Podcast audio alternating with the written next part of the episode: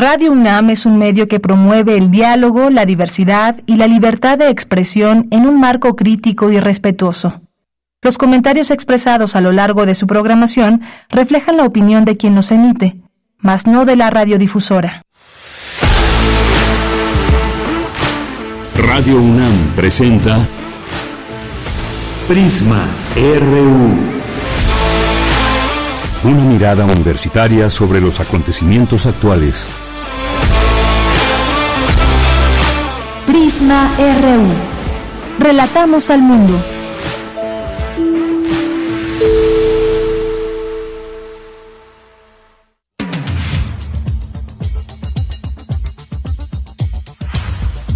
Mucho gusto saludarles, muy buenas tardes. Soy de Yanira Morán y los invito a que se queden a escuchar Prisma RU en este viernes ya para cerrar la semana, hoy 6 de octubre, con mucha información como todos los días. Hoy vamos a iniciar una, nuestra primera entrevista será con el maestro Jorge Alfredo Cuellar Ordaz, eh, que es otro de los aspirantes a la rectoría de la UNAM.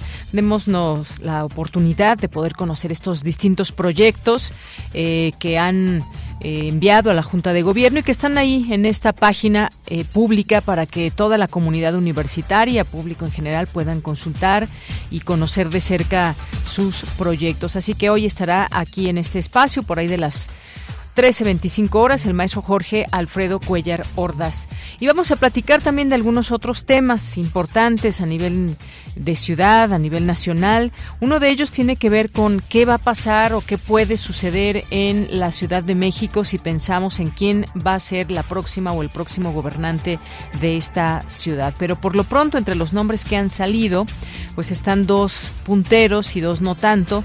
Y entre los punteros está Omar García Harfuch y está eh, Clara Brugada. Eh, hay una petición ahí en change.org, a lo mejor ustedes ya la vieron, y tiene que ver eh, con Omar García Harfuch y su perfil. Así que vamos a platicar de este tema, también este movimiento de Marcelo Ebrard, hacia dónde llevará su movimiento.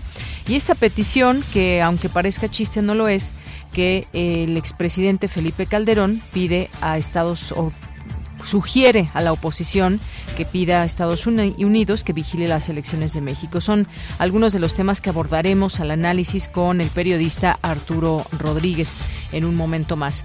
Y también vamos a tener ya en nuestra segunda hora corriente alterna, en esta ocasión el conversatorio de la corrupción al cambio climático, responder a los grandes problemas del país, que en el marco del segundo Festival Cultura UNAM pues, se celebrará en Casa Universitaria del Libro el próximo sábado, es decir, mañana a las 11 de la mañana y pues ahí habrán eh, pues colegas, periodistas que cursaron y egresaron de las filas de Corriente Alterna. Ya nos platicará todo este detalle Carlos Acuña que estará aquí en Prisma RU.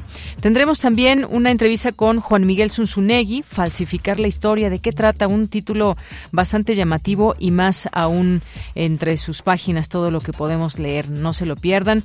Vamos a tener también el RU, la visita del secretario Blinken a México, este diálogo de alto nivel en materia de seguridad, se aplaza la discusión de la reducción de la jornada laboral y el recorte histórico al INAI, institutos locales de transparencia, lo abordaremos abordaremos con Javier Contreras y también pues cerramos este viernes con Melomanía RU. Dulce Wet aquí esta sección y esta participación los días viernes. Bien, pues esto es parte de lo que tendremos hoy aquí en Prisma RU. No se olviden de escribir en nuestras redes sociales, en Facebook Prisma RU, en X como arroba Prisma RU. Desde aquí, relatamos al mundo.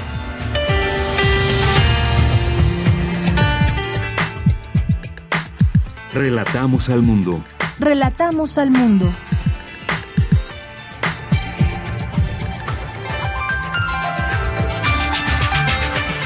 La una con seis minutos en la información universitaria, la Casa Universitaria del Libro de la UNAM rinde homenaje al narrador y ensayista Ignacio Solares. Estudian especialistas la influencia de las redes sociales y las nuevas tecnologías en la democracia. Necesario escuchar a distintas voces, señala Pedro Salazar del Instituto de Investigaciones Jurídicas de la UNAM. El estudio de las movilidades forzadas es fundamental para entender la historia reciente de los países, expuso Enrique Coraza de los Santos, investigador del Colegio de la Frontera Sur.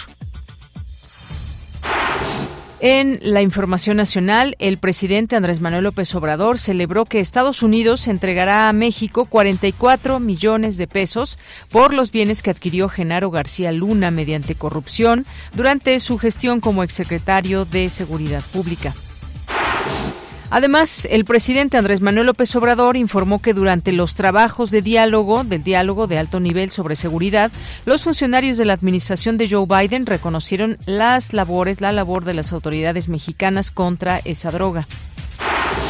Luego de que Estados Unidos confirmó que iniciará la construcción de una nueva sección de 32 kilómetros del muro, el embajador Ken Salazar subrayó la necesidad de modernizar la frontera entre ambos países. La Secretaría de Marina Armada de México dio a conocer el ajuste de actualización de las tarifas por el uso de infraestructura portuaria, aplicables en diversos puertos de México, mismas que fueron autorizadas por la Dirección General de Puertos que estará vigente durante 2024. Y en la información internacional, la activista iraní Narges Mohammadi, galardonada este viernes con el Nobel de la Paz, es la quinta persona en recibir el premio estando privada de su libertad. Mohammadi, de 51 años, ha dedicado su vida a defender los derechos humanos en su país, oponiéndose al velo obligatorio o a la pena de muerte y siendo repetidamente detenida y encarcelada. Por ello, desde hace 22 años, cuando fue arrestada por primera vez. Hoy en la UNAM, ¿qué hacer? ¿Qué escuchar? ¿Y a dónde ir?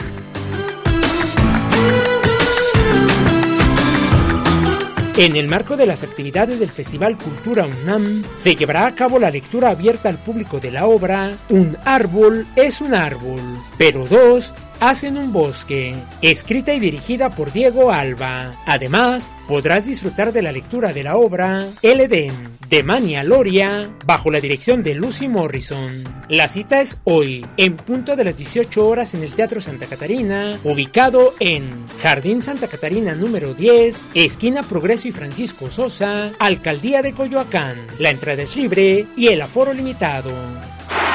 Siete personas naufragan en medio del océano glaciar ártico sobre las enormes placas de hielo que amenazan con romperse en cualquier momento. Avanzar es necesario.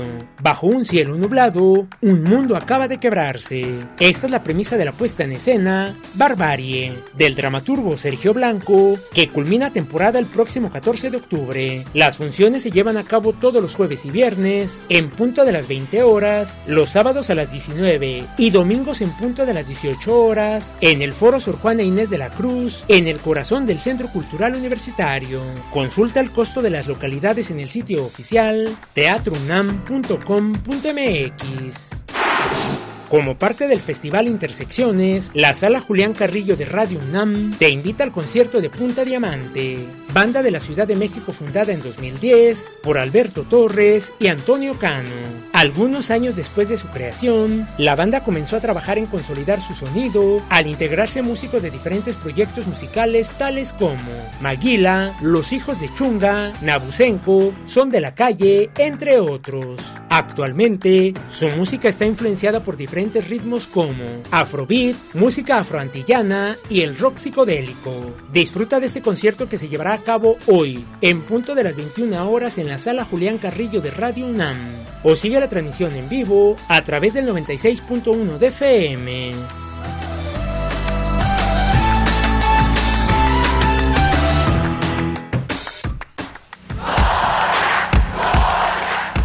Campus RU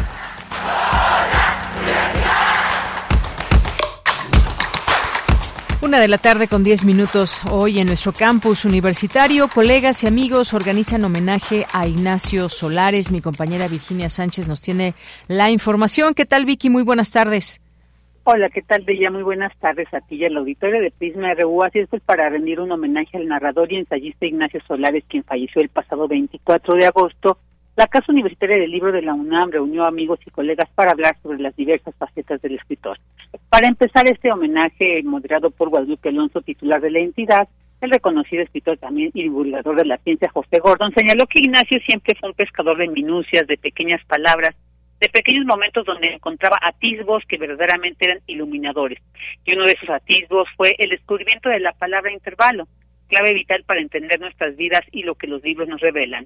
Y relata cuando Ignacio encontró en un texto hindú el Vignana Vairava, que lo llevó a escribir un apunte que le explique y le explicará lo que está haciendo en su novela Madero el Otro y en todas sus obras. Escuchemos lo que dijo al respecto.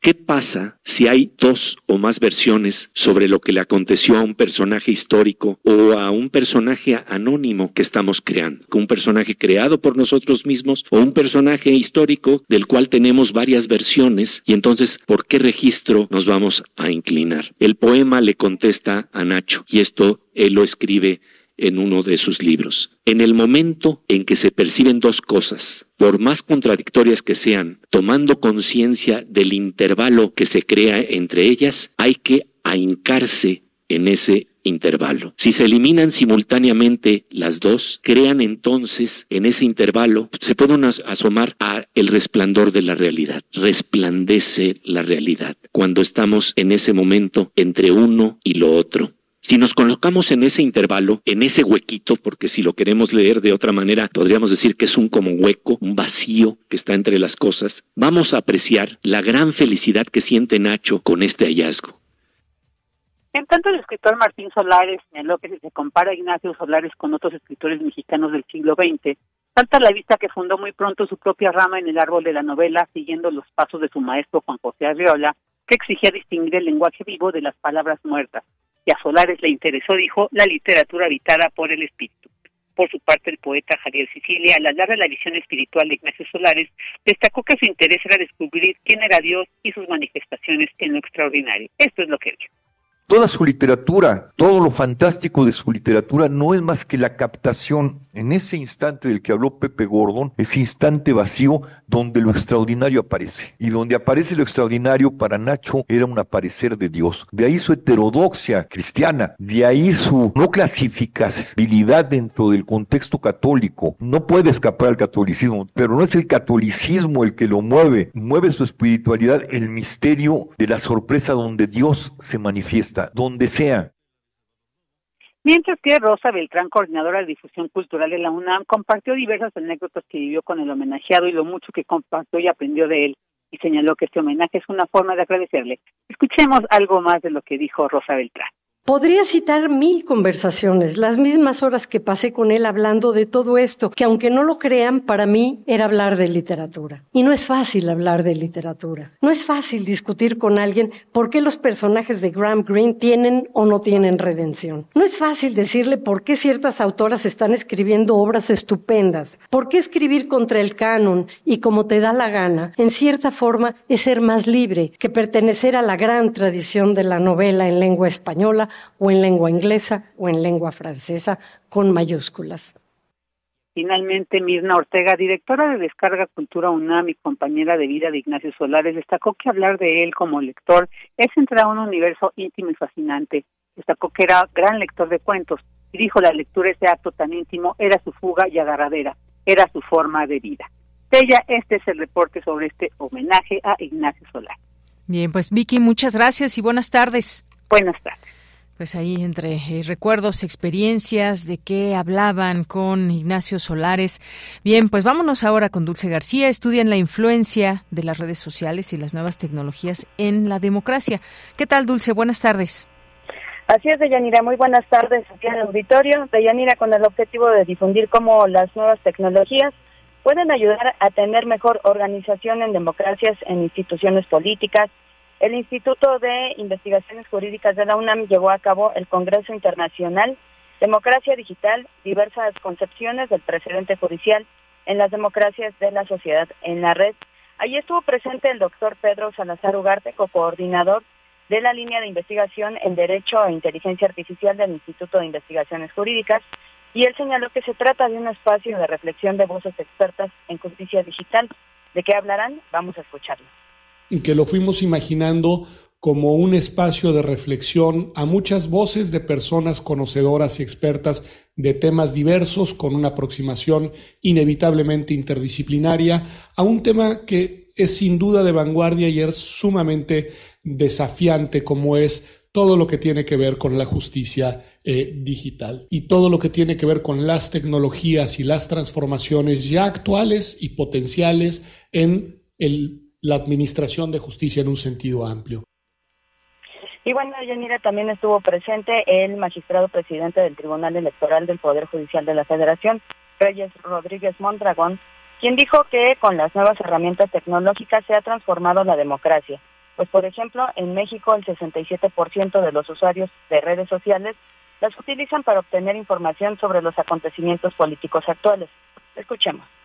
La semana pasada acudí a una reunión interamericana de autoridades electorales organizadas, organizada por la Secretaría General de la OEA y ahí las temáticas que se abordaron coinciden con las que nos convocan a este Congreso. Eh, se habló sobre el retroceso democrático que se vive a nivel global, así como la irrupción de la inteligencia artificial y otras tecnologías digitales en nuestras sociedades. La conexión entre todos estos temas se centra en la concurrencia de los avances tecnológicos, la erosión de la democracia y la integridad de las elecciones.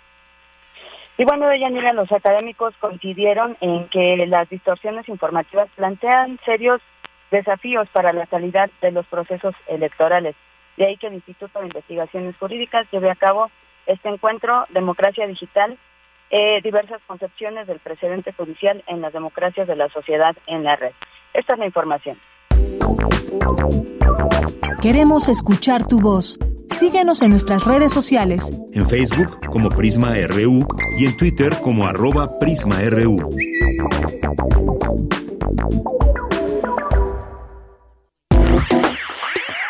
Queremos escuchar tu voz. Síguenos en nuestras redes sociales. En Facebook como Prisma RU y en Twitter como arroba PrismaRU.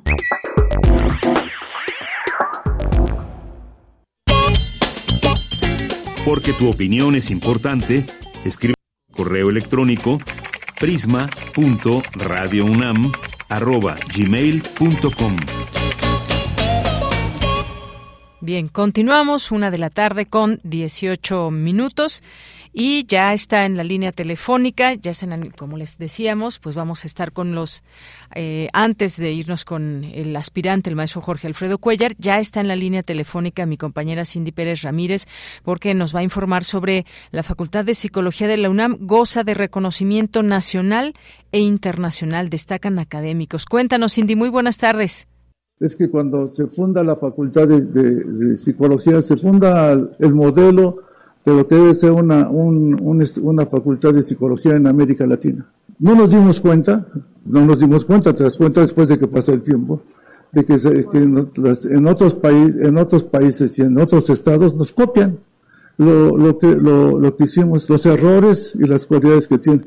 Entre ellas yo me acuerdo de, de pues que fue muy poderosa la, instalación de la, de la división de Universidad Abierta. No en todas las facultades hay una división tan fuerte como es la de, la de, Universidad Abierta. Por su parte, Jorge Molina Avilés, profesor de tiempo completo también de la Facultad de Psicología, habló del desarrollo de la división de Universidad Abierta y a Distancia como parte fundamental de la entidad académica. La Universidad Abierta se veía como una enseñanza de segunda categoría y se fue eh, mostrando que podía eh, combinarse una enseñanza masiva que apoyara a los estudiantes que no podían estar en las aulas y mantener la calidad académica, que la, enseñanza abierta y a distancia era de calidad y eso fue muy importante y ahora tenemos pues una población muy, muy, muy grande y un gran reconocimiento.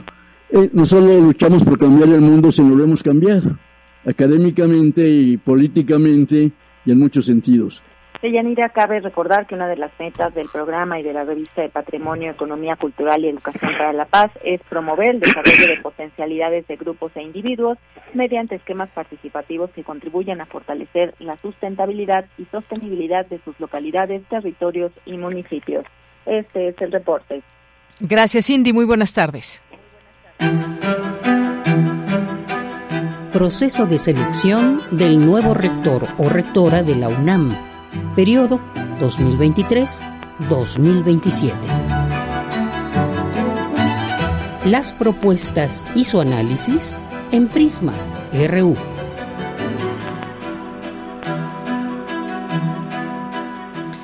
Bien, una de la tarde con 22 minutos. Ya está en la línea telefónica uno de los aspirantes a la rectoría de la UNAM y es el maestro Jorge Alfredo Cuellar Ordaz, eh, quien en 1977 obtuvo el título de médico veterinario zootecnista por la Facultad de Medicina, Veterinaria y Zootecnia de la UNAM y el grado de maestro en ciencias con mención honorífica en la Facultad de Estudios Superiores Cuautitlán de la UNAM. Y bueno, también pueden consultar todo su currículum, que es muy, muy amplio ahí en la página de la Junta de Gobierno, de él y de los demás y las demás aspirantes a la rectoría. Y dentro de nuestra casa de estudios se ha desempeñado como coordinador de la carrera de médico veterinario zootecnista en la FES Cuautitlán. También fungió como jefe de la División de Ciencias Agropecuarias y fue consejero universitario. Ha participado como responsable en cuatro proyectos PAPIT y en un proyecto PAPIME. La Junta de Gobierno de la UNAM lo designó como director de la FES Cuautitlán para los periodos 2013-2017 y 2017-2021. Cuenta con una antigüedad académica de 47 años. Actualmente es profesor de carrera de tiempo completo en el área de microbiología veterinaria, parasitología veterinaria de la FES Cuautitlán y es autor de varios libros. Maestro, ¿cómo está? Bienvenido. Buenas tardes. Sí, muy buenas tardes. Deyanira, yo agradezco mucho la oportunidad de dirigir. Sí, maestro, le dejamos de escuchar. A ver. Ahí está, maestro, ¿me escucha? Sí, ya lo escucho muy ah, bien. Muy bien. Ah, pues gracias a usted por su tiempo, por su disposición y pues yo en principio le preguntaría, maestro, ¿cuál su principal interés de llegar a la rectoría de la UNAM? Sí, mi principal interés es que conozco profundamente a, a mi universidad. He estado ya más de 50 años, primero como alumno, después ya como profesor, ya son 47 como ya comentó, que estoy en, MESO en esto, he sido director en dos periodos de la Facultad de Estudios Superiores Coautitlán, conozco ampliamente eh, las instalaciones de toda la universidad, he estado en varias ocasiones presente prácticamente en todas las facultades, todos los bachilleratos, centros foráneos, y desde luego conozco sus problemas y creo tener las eh, posibles soluciones que de menos para coadyuvar y que siga la universidad siendo la universidad de la nación.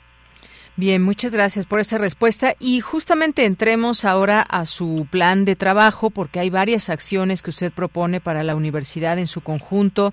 ¿Cuáles son estas acciones de una manera resumida que la audiencia pueda conocer y acercarse a conocer su proyecto de trabajo?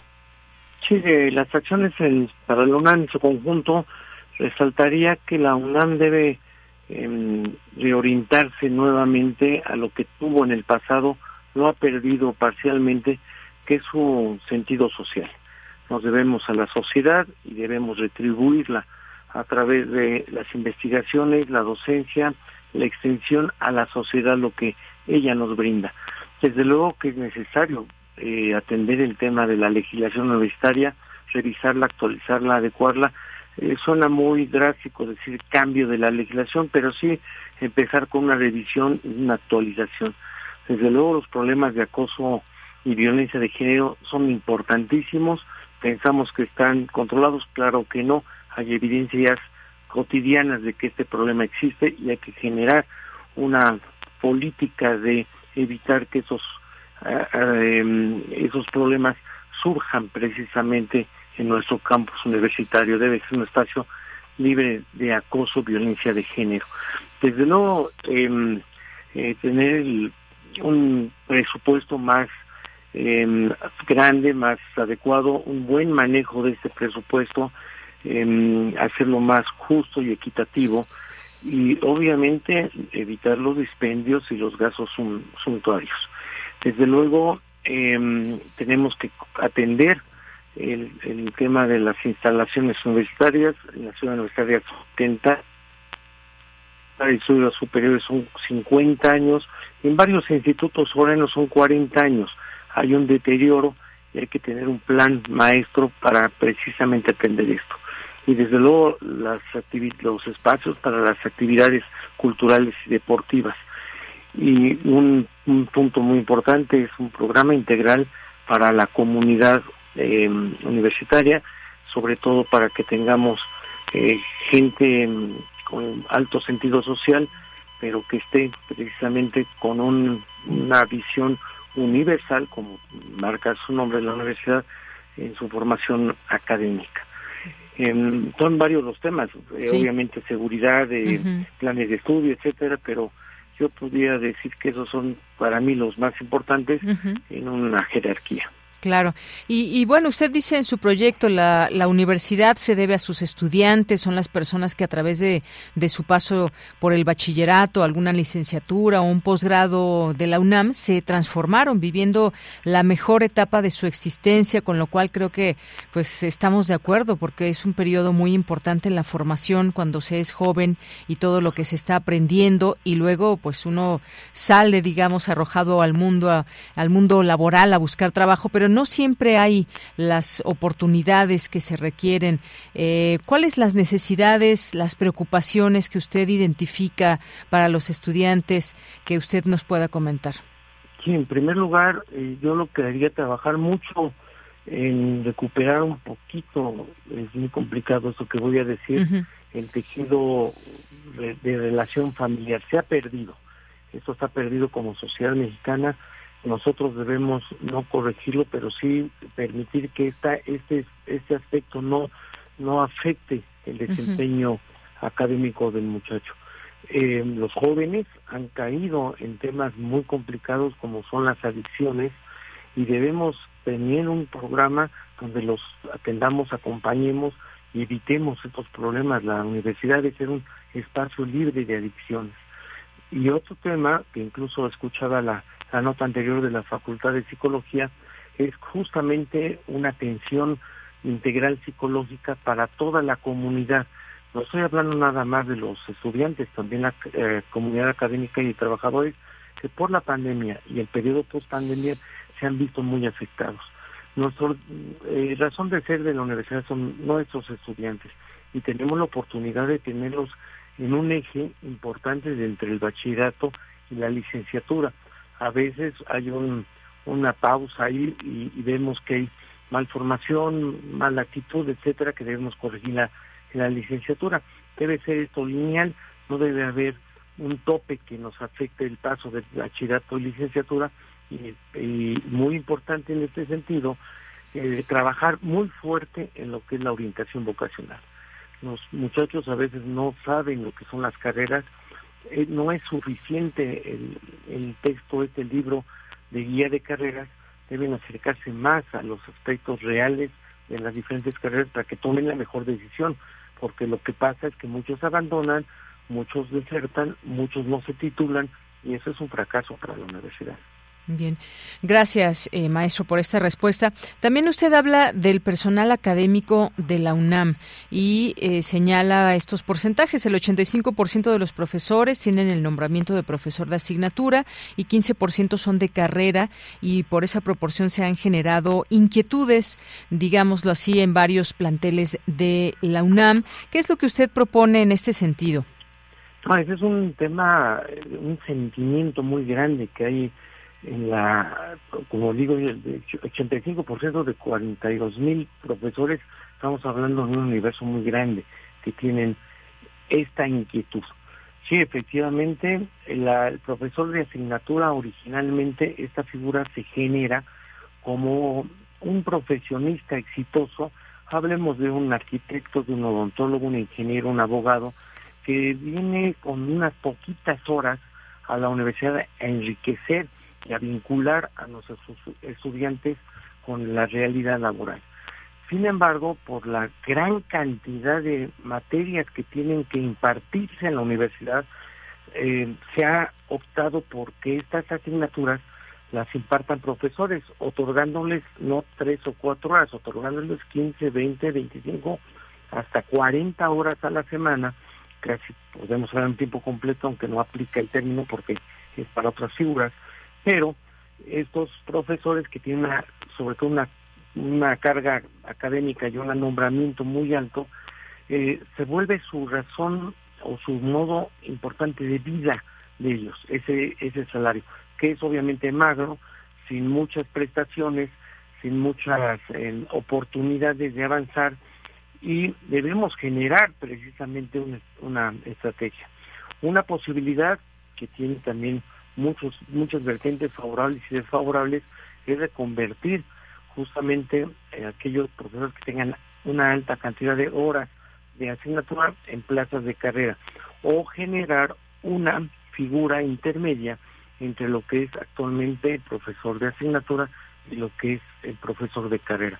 Pero debemos atender este problema, mejorar eh, efectivamente la percepción, salarial, em, eh, permitir que tengan acceso a estímulos especiales para ellos y sobre todo que tengan acceso a una jubilación digna, que tampoco existe ese programa para ese nombramiento de profesores.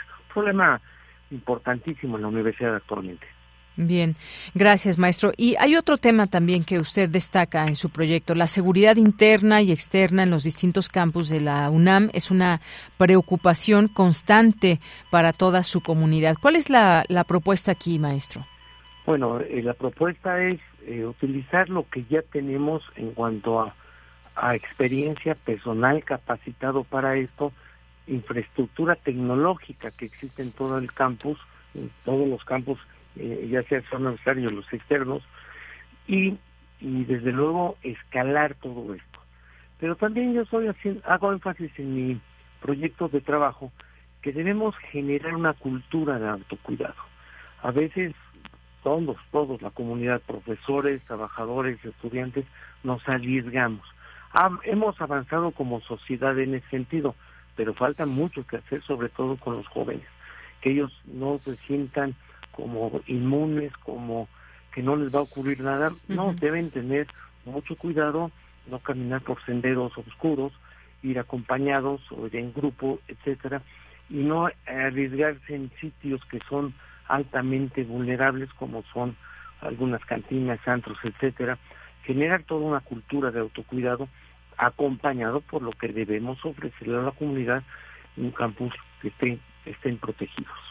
Así es, y es que nuestra universidad es una universidad abierta justamente y pues desafortunadamente puede o hay que tomar cartas en este asunto de la seguridad interna en los alrededores, también al campus. Ya ya mencionaba usted un poco esto acerca del, del presupuesto, de que no debe haber gastos suntuosos y demás, eh, maestro. El presupuesto universitario, dice ustedes, y siempre será insuficiente.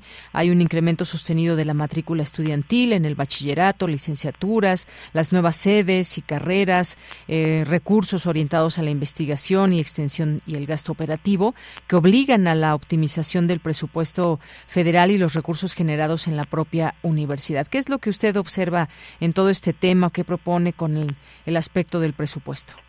El presupuesto, en primer lugar, sí hay que racionalizarlo, hay que optimizar el uso del presupuesto. Desde luego me opongo totalmente a que haya eh, uso indebido, sobre todo para cosas innecesarias y suntuosas, y debemos hacer una gestión. Yo sí estaría en la posición de ser rector, de acercarme al poder legislativo, también al, a lo ejecutivo, dar las razones fundamentadas y obviamente obtener un mayor recurso para la universidad.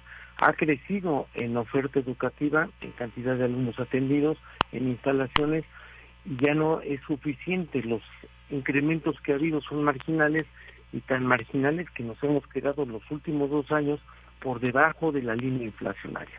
Yo lo que propongo aquí es un acercamiento fuerte con el poder legislativo y con una estrategia de una gestión bien fundamentada, bien fundamentada, eh, tratar de, obtener esto. Tratar pero con una agresividad, no no hacerlo pasivamente a ver si quieren. No, tenemos creo que los elementos como universidad para pelear y, obtener un mayor recurso. Creo que la sociedad mexicana, porque es la que nos paga en realidad a todos los universitarios, eh, estaría de acuerdo que la universidad tuviera una mayor, un mayor presupuesto para tener una mayor y mejor atención educativa, de investigación y de extensión. Pero obviamente hay un paso intermedio que es el poder legislativo que a veces se opone a eso, pues es donde hay que tocar las puertas y poner muy claro este asunto para la obtención de un mayor presupuesto para nuestra universidad. Muy bien. Y por último, también quisiera preguntarle, maestro, la investigación, que es otro de los puntos que usted toca, es una de las tareas sustantivas de la UNAM con más reconocimiento por la sociedad. Sus productos rebasan nuestras fronteras y existen grupos de muy alto nivel, líderes científicos que generan conocimiento de alto impacto a nivel mundial. ¿Cuáles las necesidades? ¿Cómo ve usted esta parte de la investigación en caso de llegar a la rectoría de la UNAM? Sí, no, eh, eh, como lo pongo en mi primer párrafo, eso considero yo la investigación, es un e, es una joya de la corona para la universidad. Pero hay un detalle, y lo he comentado en varios institutos, he estado visitando muchas instalaciones, muchas entidades de la universidad, y se, los he comentado. Eh, la investigación en, en, la universidad se conoce muy bien, muy bien en el extranjero a través de publicaciones, los congresos, etcétera. Pero poco se conoce al interior de la universidad. No es posible que existiendo una facultad y un instituto en misma ciudad universitaria no sepan uno y otro lo que hace su vecino. Y a veces es una, una investigación de primer mundo, de mucha vanguardia, con muchos reconocimientos y premios, y, y, poco se difunde al interior de la universidad. Yo propongo foros que los que los investigadores se acerquen más al bachillerato, se acerquen más a las facultades con la finalidad de conocer lo que hacen, detectar talentos e incentivar la, la actividad de la investigación. Debemos trabajar muy fuerte, tienen necesidades de la investigación también.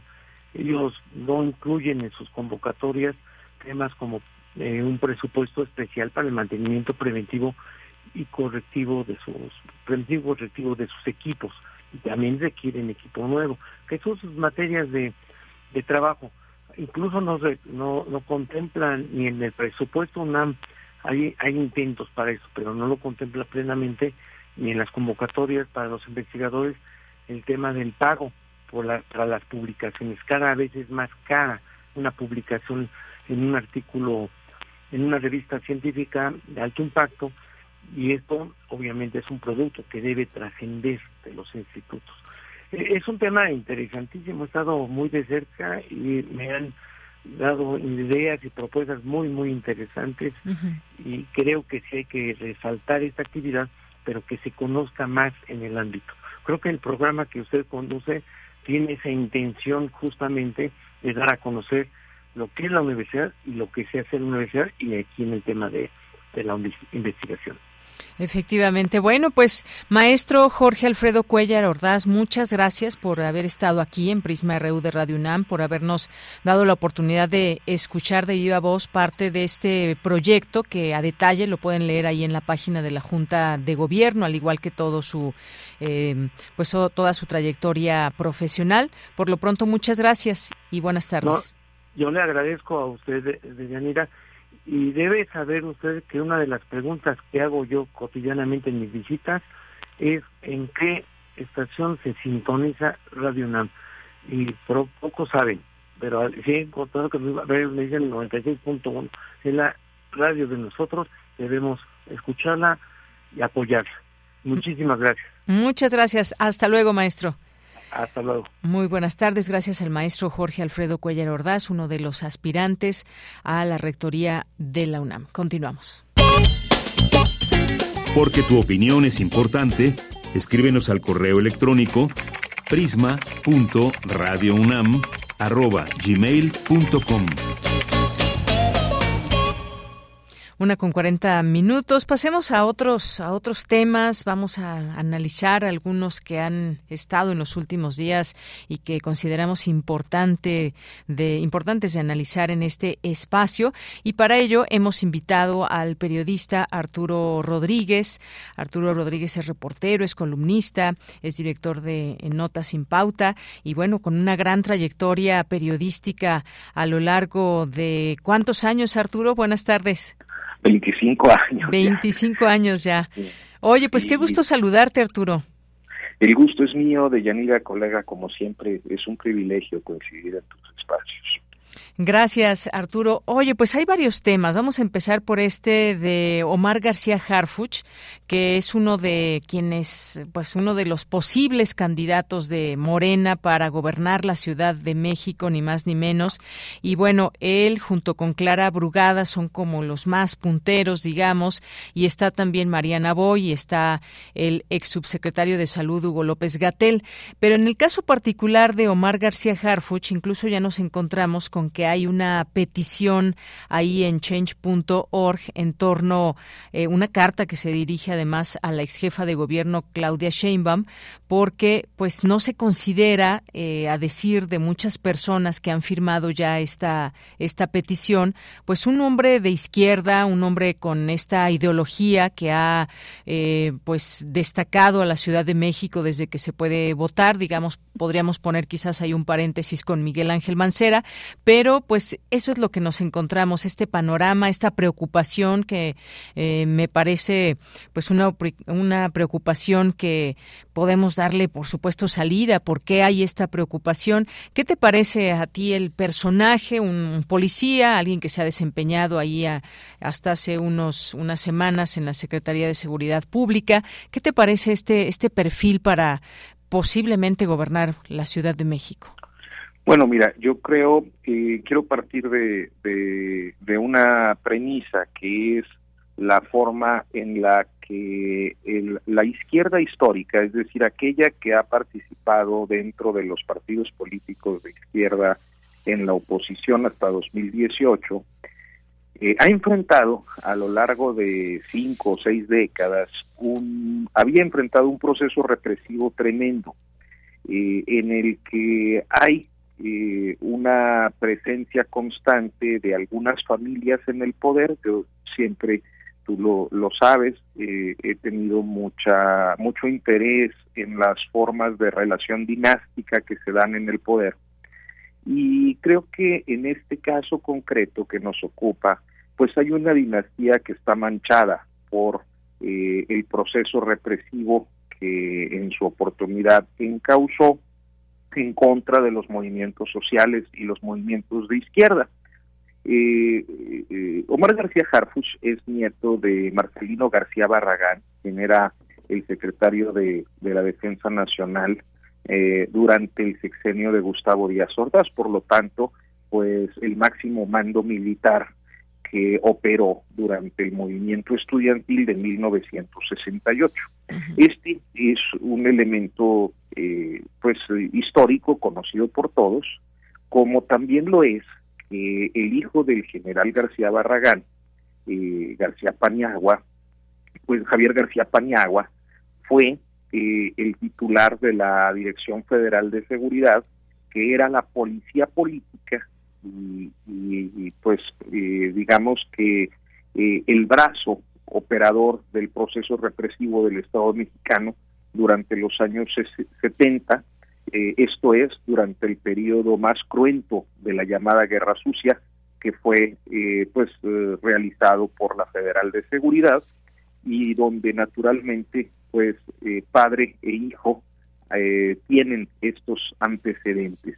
Eh, y luego viene el nieto, que es Omar García Harfuch, un policía pues de la élite policíaca cercanísimo a Genaro García Luna en el primer decenio de, este siglo, que eh, tuvo una participación no eh, en los hechos de, de Ayotzinapa del 26-27 de septiembre, como creo que para todos es claro, pero sí en el proceso de construcción de la llamada verdad histórica, que se convirtió pues en uno de los episodios más oscuros, tenebrosos y naturalmente eh, eh, referenciales de, de la década pasada en cuanto al proceso represivo y a los procesos políticos y sociales de este país. Entonces hablamos de una dinastía que ha tenido algún tipo de participación eh, en, la represión de las izquierdas históricas,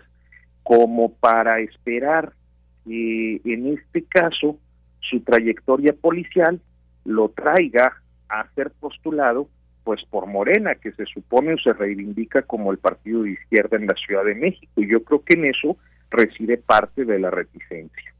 Efectivamente, importante mencionar todo esto que has dicho y sobre todo pues conocer quién es Omar García Harfuch.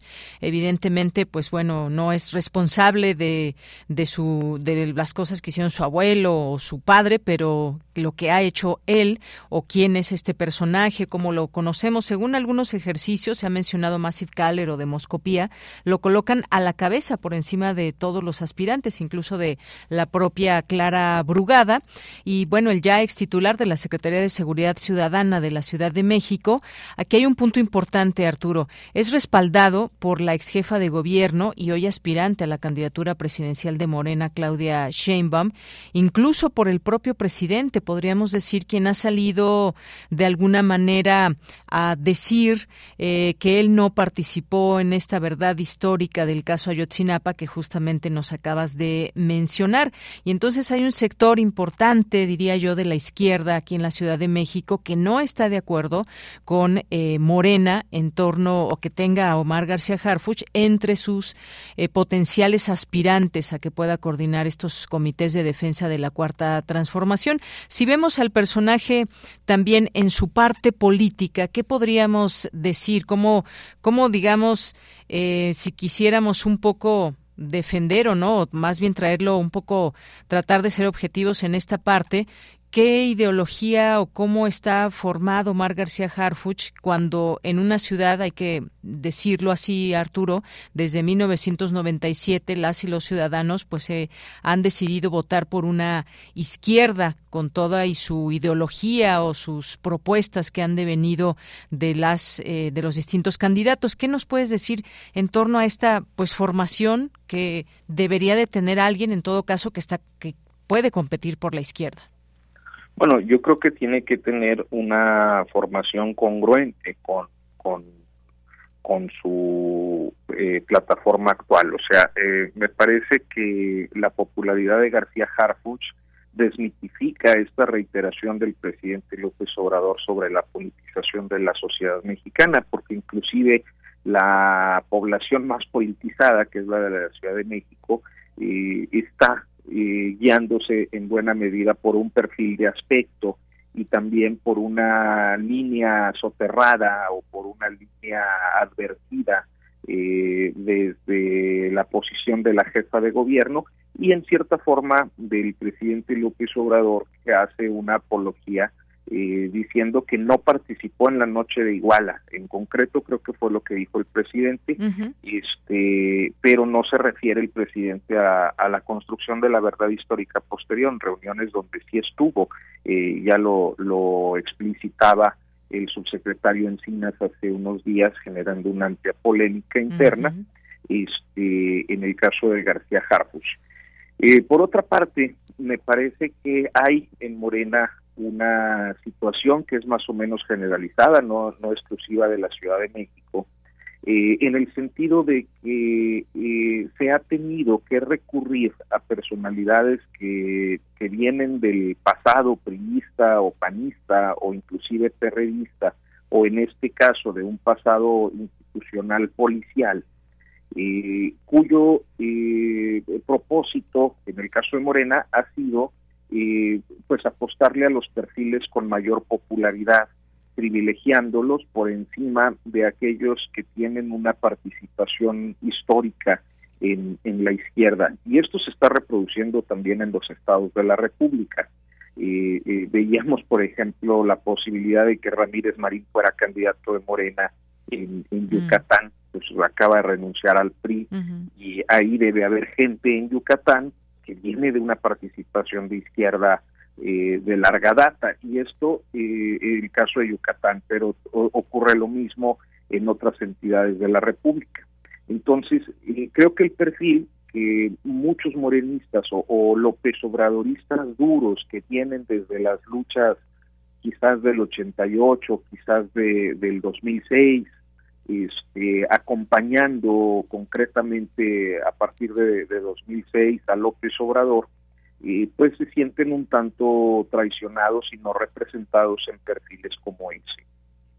Efectivamente, bueno, pues hay varias em, cuestiones que manejan, innecesaria, inconveniente, dañina para los proyectos progresistas, se menciona en esta, en esta carta, y encajaría quizás mucho más, Arturo, una, una, un perfil como el de Clara Brugada, me refiero para Morena, cercanísima al movimiento de López Obrador, de Morena, ella sí es parte de las filas de este partido, y sin embargo vemos a un García Harfuch reticente, como en su momento nos recuerda Miguel Ángel Mancera, eh, en no afiliarse en su momento momento al PRD, pero pues ahí están estas, digamos, esta, esta situación en donde ya van, pues ya me quedé en que había miles de firmas ya que habían llegado ahí en change.org y pues veamos qué sucede porque sí se ve, digamos, ese apoyo por parte de dos personajes muy importantes como lo es la ex jefa de gobierno y el propio presidente y bueno, pues veremos qué sucede próximamente ahí en Morena porque incluso decía un, colega, un colega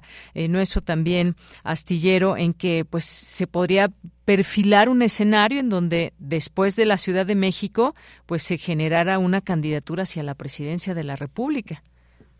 Sí, eh, la Ciudad de México pues te permite una mayor visibilidad eh, como algunas otras entidades federativas. El Estado de México en algunos casos te permite una mayor visibilidad que te coloca en la línea de sucesión apenas asumes el cargo, como también sucede con algunos secretarios de Estado, ¿no? Eh, entonces, creo que sí, pero más allá de la posibilidad de que esta persona pudiera llegar a la candidatura presidencial, creo que los morenistas están en una disyuntiva importante entre privilegiar un perfil que por aspecto por aspecto físico principalmente y por la simpatía que despierta en los sectores eh, pues de mayor eh, eh, capacidad económica o de mayor calidad de vida en la Ciudad de México frente a una candidata o aspirante que está más próxima a los sectores populares, especialmente los del oriente de la Ciudad de México, eh, pues tiene que elegir y tiene que elegir bajo esquemas que eh, eh, pues pretendidamente suponen medir no solo popularidad sino positivos. Y creo que en buena medida este pragmatismo que estamos observando en abrirle la puerta a García Harfus pues tiene una explicación de origen que es la estrepitosa debacle de 2021 en la mitad de las alcaldías, sobre todo en aquellas más pudientes de, la capital. Entonces, eh, pues por ahí creo que eh, la ecuación es complicada, ¿no? Porque porque si eres un izquierdista histórico, difícilmente vas a coincidir con García Harfuch, a menos que tengas la certeza, la convicción de que es la única forma de ganar la Ciudad de México y entonces apostarían a, una alternativa pragmática por encima de una alternativa ideológica.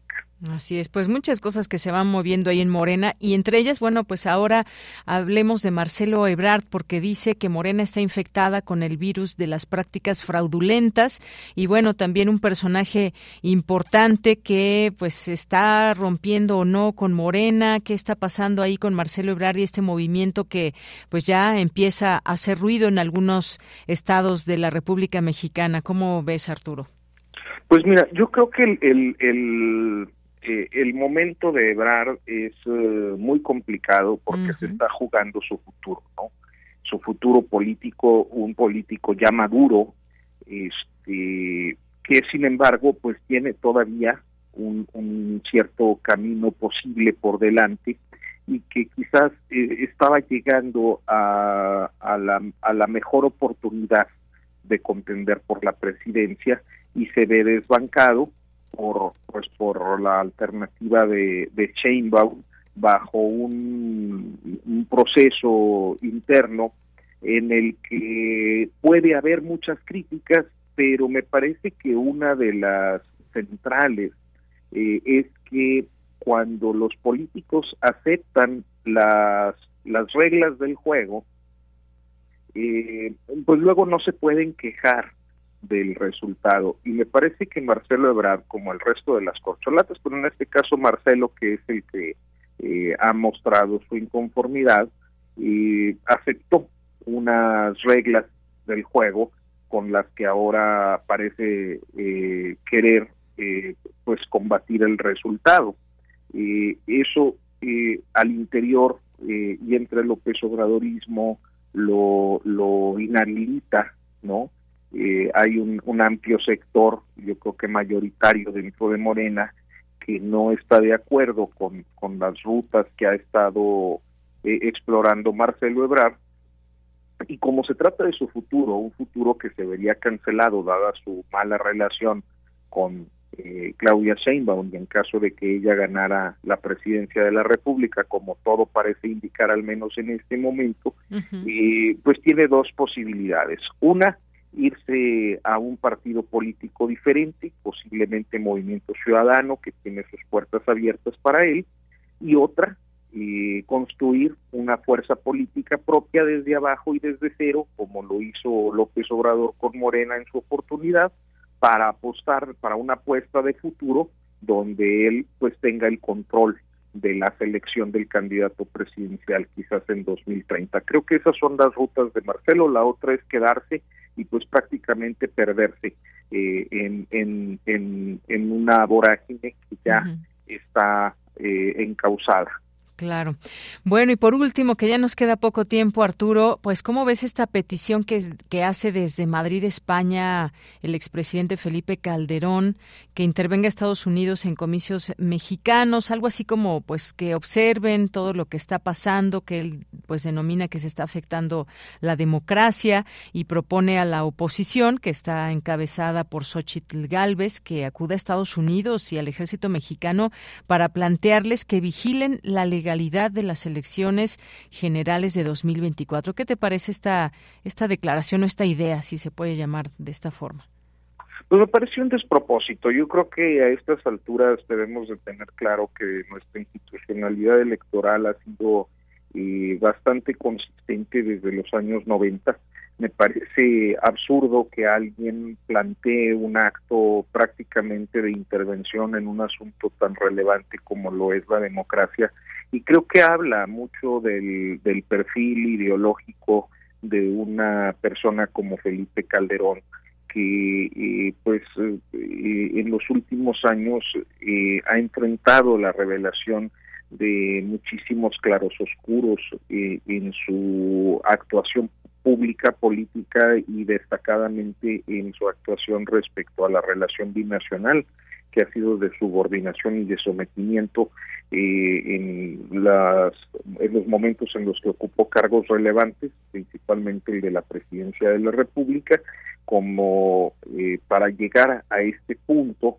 a hablar pues de un planteamiento que atenta eh, directamente contra la soberanía nacional, contra las instituciones y contra la capacidad de autodeterminación del pueblo mexicano. Así es.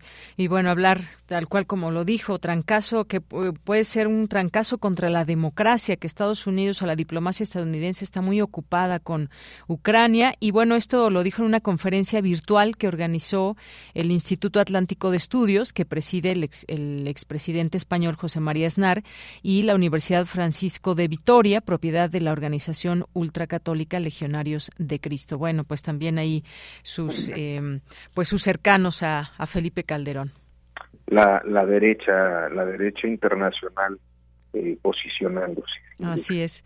Bueno, Arturo, pues ha sido un gusto platicar contigo. Muchas gracias por estar aquí en Prisma RU de Radio UNAM. Te mando un abrazo. Para mí es un privilegio siempre. Un abrazo enorme, Yanira. Hasta luego. Buenas tardes. Buenas tardes. Bien, pues fue el periodista Arturo Rodríguez, eh, periodista, reportero ahí en, en, en, proceso, columnista, director en Notas sin Pauta y 25 años de trayectoria periodística. Ya son las 2 de la tarde, vamos a hacer un corte y regresamos a la segunda hora de Prisma RU. Prisma RU. Relatamos al mundo.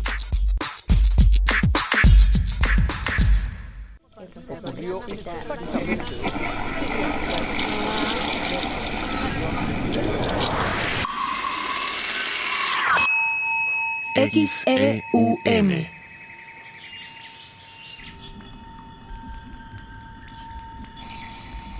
Radio UNAM.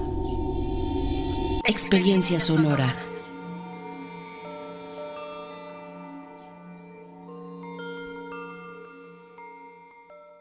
Otro México es posible.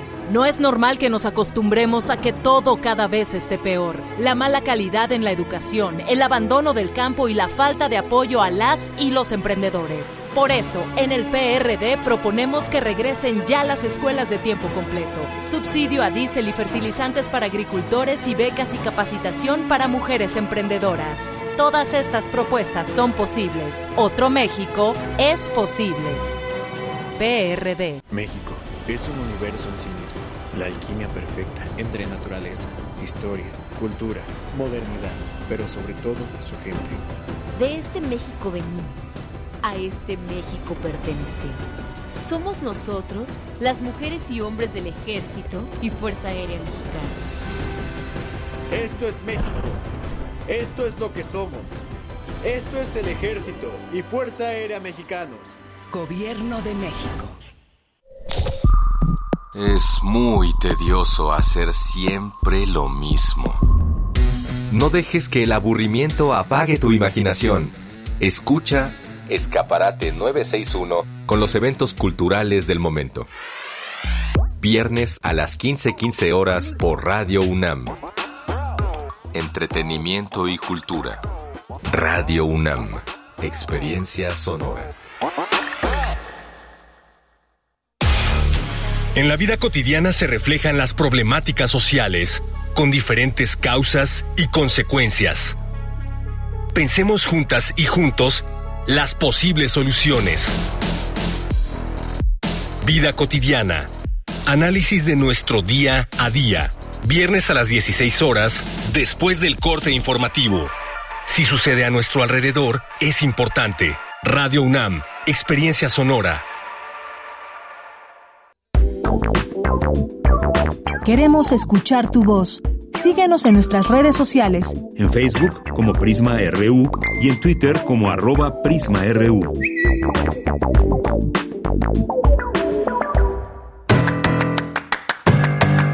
Mañana en la UNAM, ¿qué hacer? ¿Qué escuchar? ¿Y a dónde ir?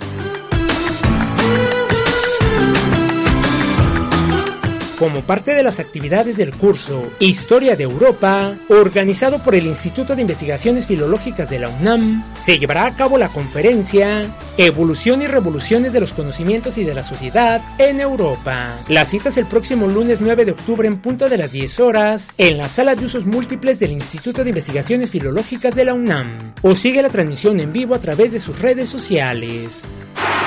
El Sindicato de Trabajadores de la UNAM organiza la Feria de la Vivienda Fobiste Estunam 2023, que se llevará a cabo los días 9 y 10 de octubre en la Facultad de Medicina de la UNAM y el 23 y 24 de octubre en las comisiones mixtas del Estunam en Ciudad Universitaria. Además, se instalarán módulos integrales de información en diferentes espacios universitarios. El 17 y 18 de octubre en la preparatoria número 8, el 30 y 31 de octubre en la Facultad de Enfermería y Obstetricia, así como el 9 y 10 de noviembre en la FES Zaragoza. Para mayores informes consulta el sitio oficial y las redes sociales de Fobiste y el Estunam.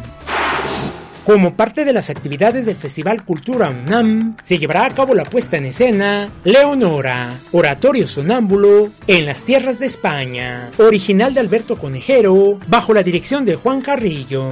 Esta obra explora la vida y obra de una de las artistas más reconocidas del surrealismo, Leonora Carrington. Asista al ensayo abierto al público mañana sábado 7 de octubre en punto de las 19 horas y al estreno mundial que se llevará a cabo el próximo domingo 8 de octubre en punto de las 12 del día. Ambos eventos tendrán lugar en el auditorio del Museo Universitario Arte Contemporáneo. La entrada es libre y el cupo limitado. Para Prisma RU, Daniel Olivares Aranda.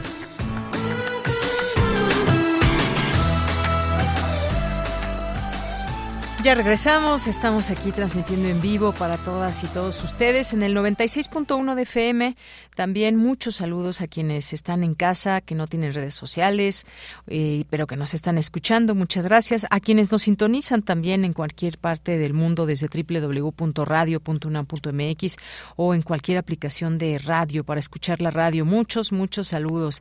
Y gracias a las personas aquí presentes, como Jorge, que nos escribe por aquí, también a Guerrero gracias eh, también a Refrancito, Efra Flores, que nos dice, hoy es un día súper especial porque mi pequeñuelo se está convirtiendo en un joven alto, fuerte y muy, muy activo y a veces muy rebelde. Hoy cumple 14 años, mi Leo. Bueno, pues muchos saludos a, Leo, una felicitación, ahí está saludando de pequeñito.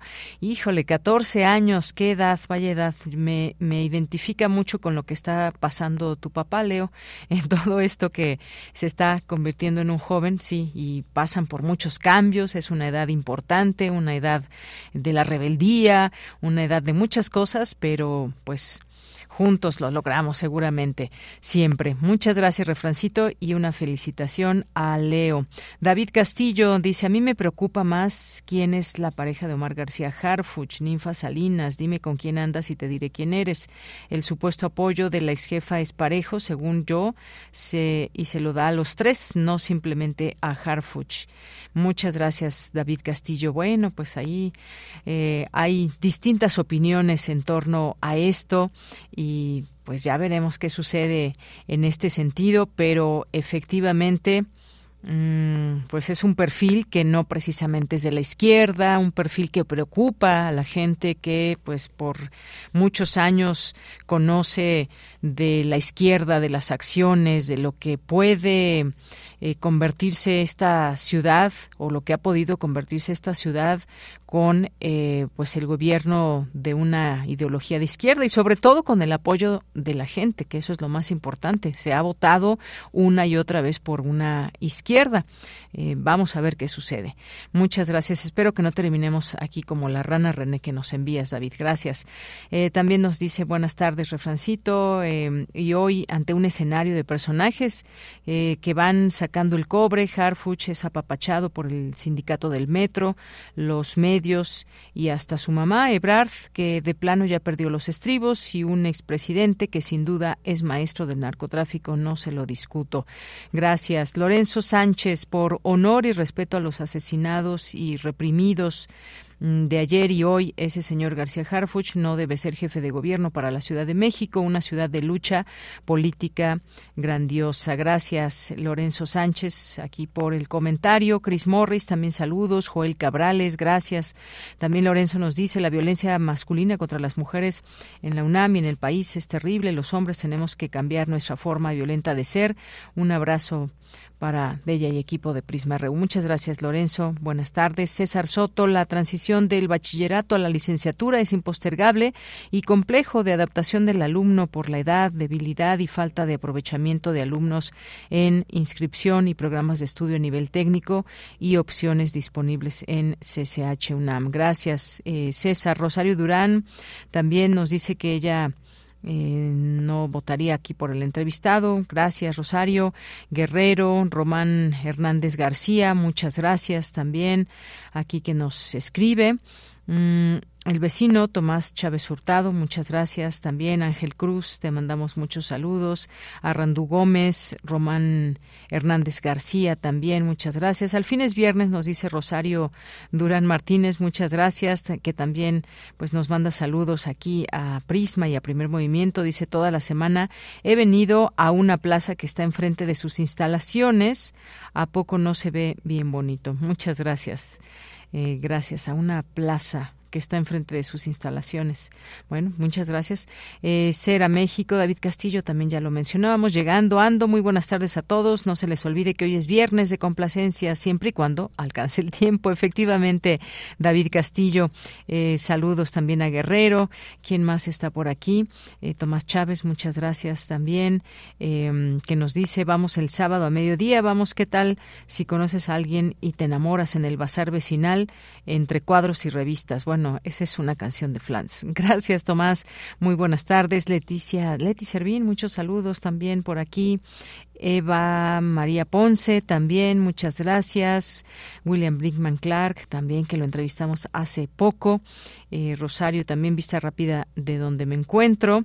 Eh, Mo, Sudnotimex, que ayer entrevistamos a Adriana Urrea con respecto a este acuerdo que se llegó con el gobierno de México. Em, felicidades a eh, tan distinguida periodista Vicky Azul por tan merecido premio y además bien ganado por pertenecer a en su crecimiento periodístico en Prisma RU. Bien, pues muchas gracias y por supuesto que le pasamos aquí a, lo, a los saludos a nuestra compañera Vicky que nos contó los detalles de esta de esta nota de entrega de reconocimiento a Alonso García Robles. Muchas gracias. Em, Muchas gracias. ¿Quién más está por aquí? Alfonso García Robles, perdóneme usted. Eh, le seguimos leyendo con mucho gusto. Escríbanos a X y en Facebook, ahí como Prisma RU nos encuentran. Y bien, pues nos vamos, nos vamos ahora a Corriente Alterna. Corriente Alterna. Unidad de Investigaciones Periodísticas. Un espacio de la Coordinación de Difusión Cultural de la UNAM.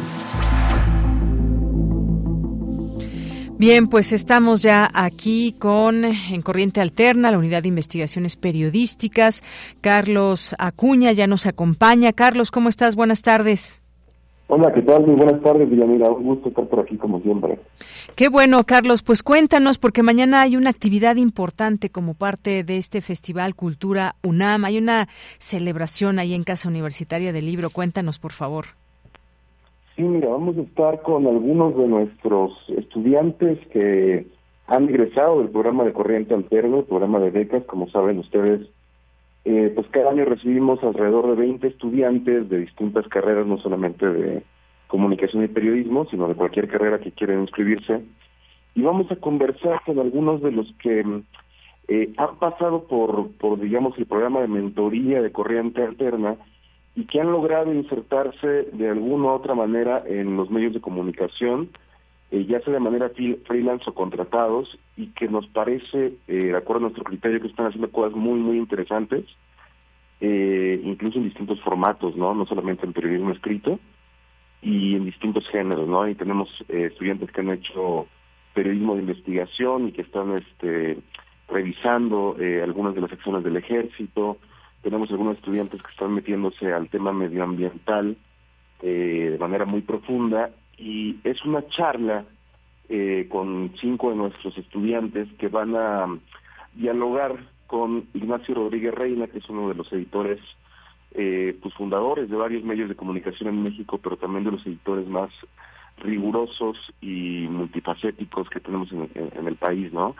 Básicamente sería eso, ella mira, y queremos también aprovechar como para eh, revisar también lo que hemos hecho a lo largo de cuatro años con nuestros estudiantes. Lo importante creo que de Corriente Alterna es que servimos como un enlace entre las aulas, entre lo que se hace en la universidad y también el periodismo profesional en el sentido de darle también una base para que nuestros estudiantes lleguen a, otro nivel de periodismo, ¿no? Que no sean tampoco devorados por ciertos ritmos industriales en los que ha caído eh, el gremio a veces y darles un empujón para que lleguen un poco más allá y salten un poco estas primeras barreras.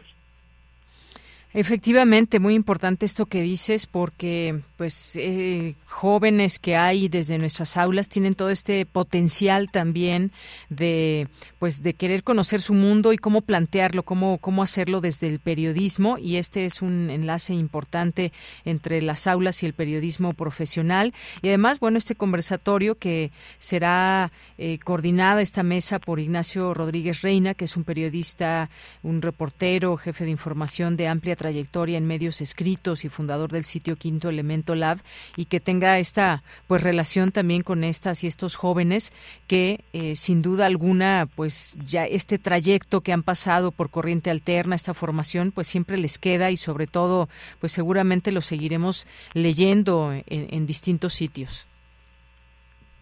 Eh, así es, eh, pues ese es básicamente el propósito de Corriente Alterna, tratar de eh, construir juntos un mejor periodismo responsable, ético, profesional y, y que atienda las grandes problemáticas del país. Creemos que hay una crisis en los medios de comunicación, no solamente en la manera en que se hace el periodismo y que se ejerce, también en la manera en que se trata a, a los mismos trabajadores, ¿no? Y entonces Corriente Alterna se ha convertido también en un espacio de reflexión en torno a, pues, a los sueldos, por ejemplo, que, que, se les paguen a los reporteros, a las malas prácticas, a los procesos de edición, y creemos que es una buena oportunidad para volver a revisar todo eso y construir algunas alternativas, ¿no?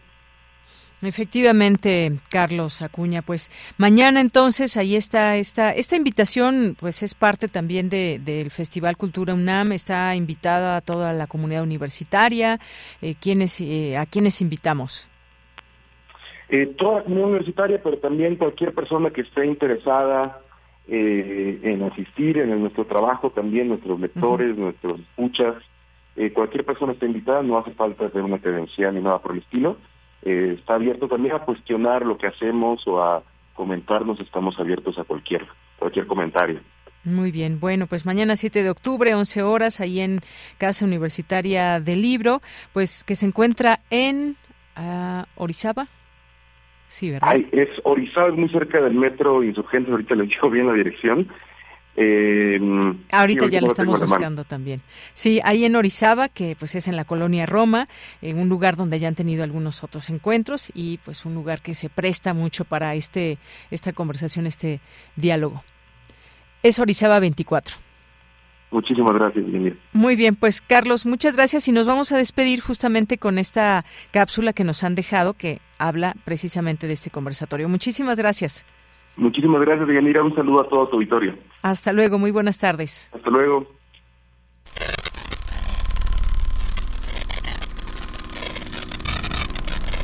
Corriente Alterna. ¿Por qué son necesarias la reflexión y discusión sobre cambio climático en el medio ambiente o las políticas de inclusión de género? ¿Por qué es importante escuchar las nuevas voces de nuestra generación en los medios? Hola, ¿qué tal? Soy Alondra Resendi, soy reportera independiente y uno de los textos periodísticos que estoy trabajando actualmente es sobre el desplazamiento por cuestiones climáticas de las comunidades costeras de Tabasco debido al aumento del nivel del mar. Hola, mi nombre es Iván Ortiz. Fui parte de la tercera generación de la WIP y actualmente soy periodista freelance y colaborador del medio Altavoz LGBT. Yo soy Luz Saavedra. Fui miembro de la tercera generación de la Unidad de Investigaciones Periodísticas de la UNAM. Actualmente hago podcast para Cultura UNAM y he colaborado en medios como Altavoz LGBT. En la segunda edición del Festival Cultura UNAM, abrimos el conversatorio de la corrupción al cambio climático, en el que colegas de tres generaciones compartirán experiencias en diversos campos periodísticos. Mi colega Iván Ortiz y yo hablaremos sobre nuestro trabajo La Unidad LGBT de Adolfo Cerqueda, donde denunciamos un caso de corrupción y reflexionamos sobre el papel de los medios en la conversación sobre la representatividad y diversidad en los puestos de poder. Y bueno, los efectos de la erosión costera en estas poblaciones no son algo nuevo y tienen que ver con causas globales, pero también con decisiones empresariales y estatales locales que exploramos en la investigación. Y como segunda línea hay dos preguntas latentes. ¿Qué significa perder un pueblo y qué hace una comunidad para salvaguardar su propia historia. Te invito a la mesa de la corrupción al cambio climático, este sábado 7 de octubre a las 11 horas en la Casa Universitaria del Libro, donde reporteras y reporteros egresados de Corriente Alterna platicaremos sobre cómo reportear las distintas realidades del país. Nuestro conversatorio será moderado por el periodista Ignacio Rodríguez Reina, reportero, editor, director de medios y fundador de Quinto Elemento. De esto y más vamos a hablar el próximo sábado a las 11 en la Casa Universitaria del Libro. Los esperamos. Los esperamos. Recuerda, la cita es en Cazul, la Casa Universitaria del Libro. Puebla, esquina Orizaba, en la colonia Roma, a unos pasos del metro y Metrobús Insurgentes. Asiste y participa este sábado 7 de octubre a partir de las 11 horas. Entrada libre, cupo limitado. Corriente Alterna. Queremos escuchar tu voz. Síguenos en nuestras redes sociales. En Facebook como Prisma RU y en Twitter como arroba PrismaRU. Vamos a esta información de mi compañera Cristina Godínez, especialista, habla de la importancia de realizar estudios sobre las movilidades forzadas en América Latina. Adelante, Cristina. Buenas tardes, Deyanira. Un saludo para ti y para el auditorio de Prisma RU.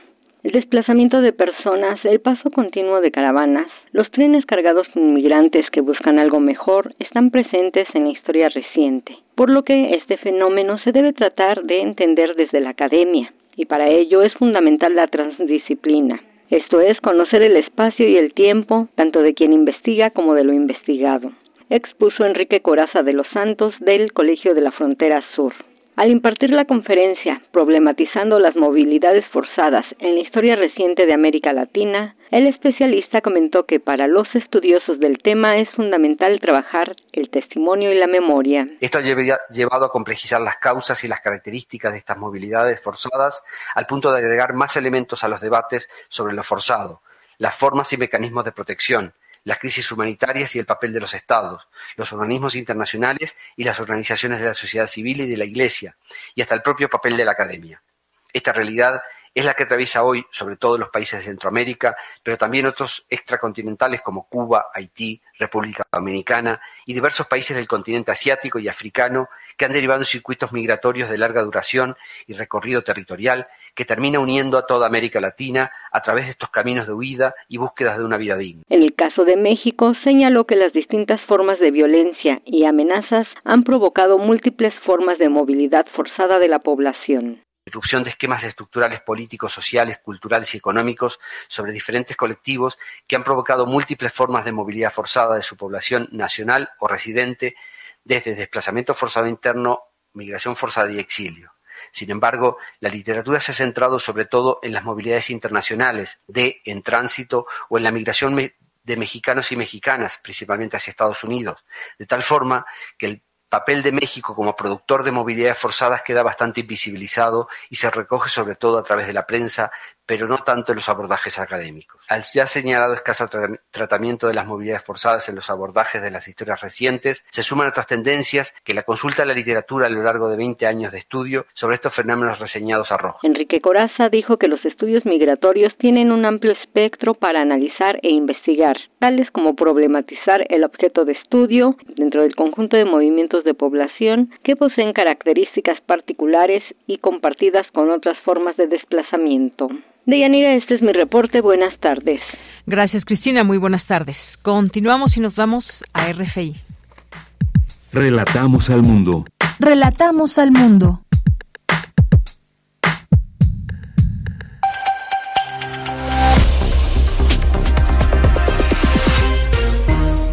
Bienvenidos al flash informativo de Radio Francia Internacional de este viernes 6 eh, de octubre. En la técnica nos acompaña Carmen Peteló, Noticias. Paola Ariza. El Premio Nobel de la Paz fue otorgado este viernes a la encarcelada activista iraní Narges Mohammadi por su combate contra la opresión de las mujeres en Irán que desafían al poder quitándose el velo en los espacios públicos. RFI la pudo entrevistar en junio de 2021 antes de que volviera a la cárcel y habló sobre los desafíos que enfrenta en su lucha. Realmente he llegado a la conclusión de que no puedo elegir otra vida que esta Pelear es toda mi vida. Siento que no soy una persona real si no peleo. Tengo que luchar. En Ucrania aumenta el saldo de víctimas mortales por los bombardeos rusos en el este del país. En total van 54 civiles muertos en dos ataques. Uno de ellos sucedió este jueves mientras un grupo de personas asistían a un velorio, algo que el portavoz del Alto Comisionado de Derechos Humanos de la ONU, Elizabeth Rossell, ha calificado de espantoso.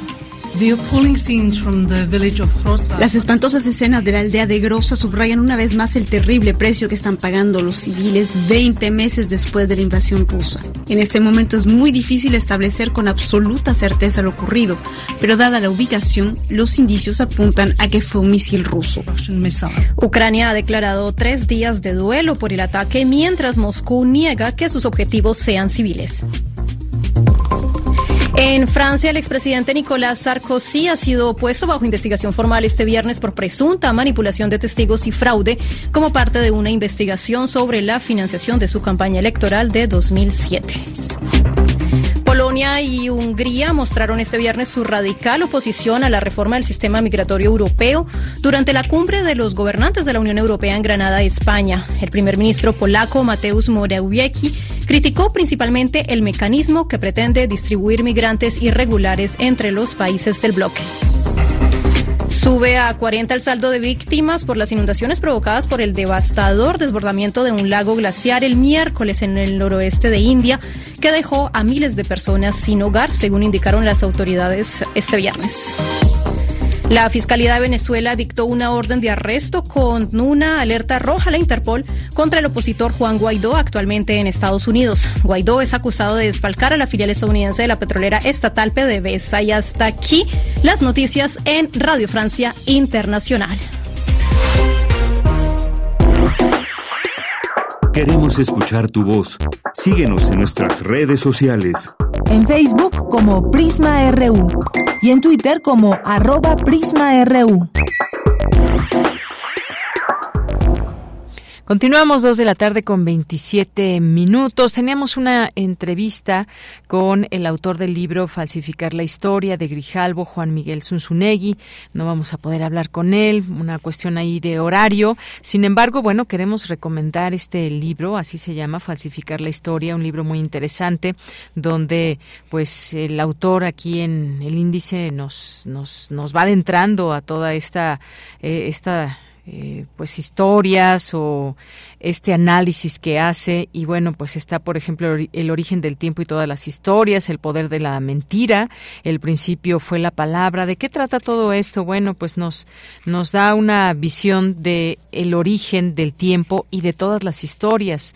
Realmente se han preguntado ustedes y seguramente sí cuando hablamos de los libros de historia de texto gratuitos y demás eh, esa historia que se cuenta es la historia real la que se cuenta en los libros en otros tipos de libros también sobre historia, es la real, cómo se llega a la verdad, cómo se interpreta. Yo creo que en algún momento nos hemos eh, dado a esta tarea de reflexionar un poco en torno a estos acontecimientos que pasan y que hoy ya son parte de la historia y cómo los recordamos, cómo los contamos, cómo los comprendemos y cómo es que estamos hasta ahora con todas esas historias cargando. Bueno, pues él en principio nos habla del origen del tiempo y de todas las historias y dice que tenemos la facultad de mentir la capacidad de construir mentiras y la maravillosa inclinación de creer en ellas. Nos gustan las mentiras y bueno, nos va llevando ahí de la mano a lo que nos quiere plantear en torno a pues este título, falsificar la historia. Algunos heredaron, se contaron y transmitieron la historia del cristianismo, esa versión de la realidad que les corresponde principalmente por azar histórico geográfico. Otros se contaron la historia del Islam o la del pueblo de Dios, la del Buda o la del ateo, cada una de ellas igual de fortuitas.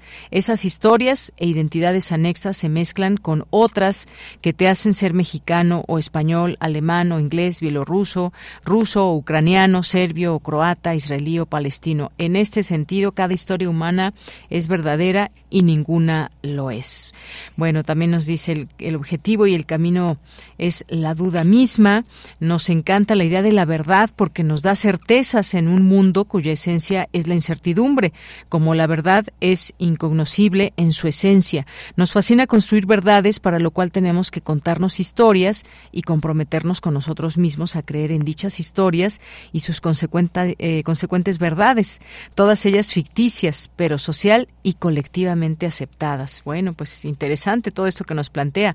Después nos da los ejemplos, por supuesto. La historia se usa como herramienta de poder, con ella se construye una memoria colectiva que nunca es real. ¿Qué les parece este planteamiento en, el libro? Se los recomiendo.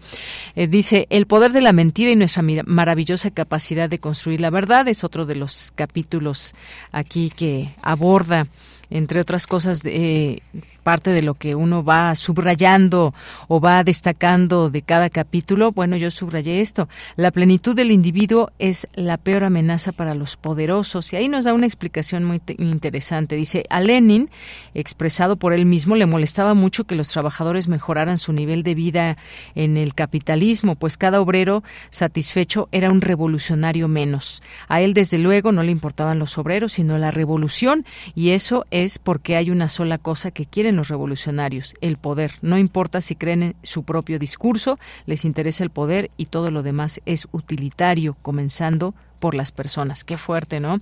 Bueno, ¿qué más nos plantea aquí en este libro eh, Juan Miguel Zunzunegui? Otro de los títulos en el principio fue La palabra, cosas importantes que no sabes sobre, sobre las sagradas escrituras. Bueno, hay temas también intensos que, que aborda. Eh, a ver, por aquí dice incendiar el mundo, venganzas históricas y pretextos para declarar la guerra. ¿Y esto a qué le suena? Por ejemplo, a mí en principio, cuando vi este título, mm, pues recordé varias, por ejemplo, invasiones eh, o declaraciones de guerra de Estados Unidos, por ejemplo, pero hay muchas otras más eh, de con otros países ahí comprometidos. La historia nos dice siempre permite la venganza de los poderosos, porque ellos determinan el contenido de la, de la posteridad, son los que presentan las pruebas ante el inexistente tribunal de la historia y arrojan a los traidores al basurero de la misma, que tampoco existe. Y luego dice algo mm, ya más de nuestros tiempos, miren, hoy hay una guerra de Occidente contra Rusia que se pelea eh, en Ucrania. Esa es una mucho mejor definición que la de la narrativa occidental en los medios. Eh, todo estaba bien en el mundo hasta que un día el supervillano Vladimir Putin, el nuevo Hitler, despertó con ánimo de invadir un país inocente. Dice, es impresionante a qué nivel la gente de este lado del mundo está dispuesta a creer esa absurda narrativa. Una vez más los gringos son inocentes, como cada vez que nos han mentido, y una vez más elegimos creerles, a pesar de dos siglos de evidencia histórica que nos dicen que no lo hagamos. Bueno, pues parte del contenido de este libro, algunas cosas que destaqué, luego pasa por por un mundo oscuro donde la Tierra es plana, una conspiración de los renacentistas contra el medioevo. En fin, eh, se los recomendamos.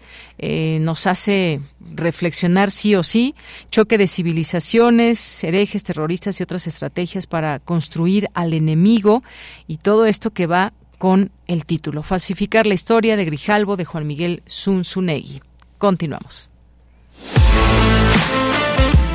Nacional RU. Y en algunos temas nacionales, el presidente Andrés Manuel López Obrador realiza el segundo viaje en, el tren Maya para una nueva supervisión. Y bueno, pues por segunda ocasión el presidente se subió al tren Maya para una nueva supervisión con la plana mayor del gobierno federal. Esta vez partió de la estación de Cancún, que está a unos kilómetros de la terminal aérea eh, de este punto del Caribe mexicano. Y este trayecto incluyó una parada en Valladolid, Yucatán y se cerrará su primera jornada en Mérida. Bueno, pues ahí continúa estas, eh, pues estos recorridos y estos pues todavía varios detalles y varias cosas que faltan para que pueda ser inaugurado y esté en funcionamiento. Bueno, ahí estuvieron funcionarios federales, la gobernadora de Quintana Roo, Mara Lezama, eh, también, que ha estado posteando varios videos ahí en sus cuentas. Em, también en otro tema, nos vamos ahora a otro tema. Jueza en Florida dio eh, razón a México en juicio contra García Luna, dice el presidente López Obrador, calificó un avance que una jueza en Florida haya ordenado entregar a México 44 millones de pesos de la venta de inmuebles adquiridos en Estados Unidos por el exsecretario de Seguridad Pública, Genaro García Luna. También celebró que la jueza le dio la razón a México. Sin embargo, reiteró que aún está pendiente el resto del juicio en el que se denuncia al exfuncionario de la administración de Felipe Calderón por 600 millones de dólares. Y bueno, pues también eh, todo este tema del muro que se irá pues aclarando no dicen los funcionarios de Estados Unidos no hay más muro pero pues se hablaba de que podrían eh, considerar otra parte de la construcción de un muro allá en la frontera sur. Y bueno lo que dice también Ken Salazar es que lo que requiere la frontera México-Estados Unidos es modernizarse no un muro. Bueno es un tema que se sigue analizando también en estas reuniones de alto nivel aquí en México con funcionarios de Estados Unidos. Dos con treinta y cinco minutos, continuamos. Colaboradores RU.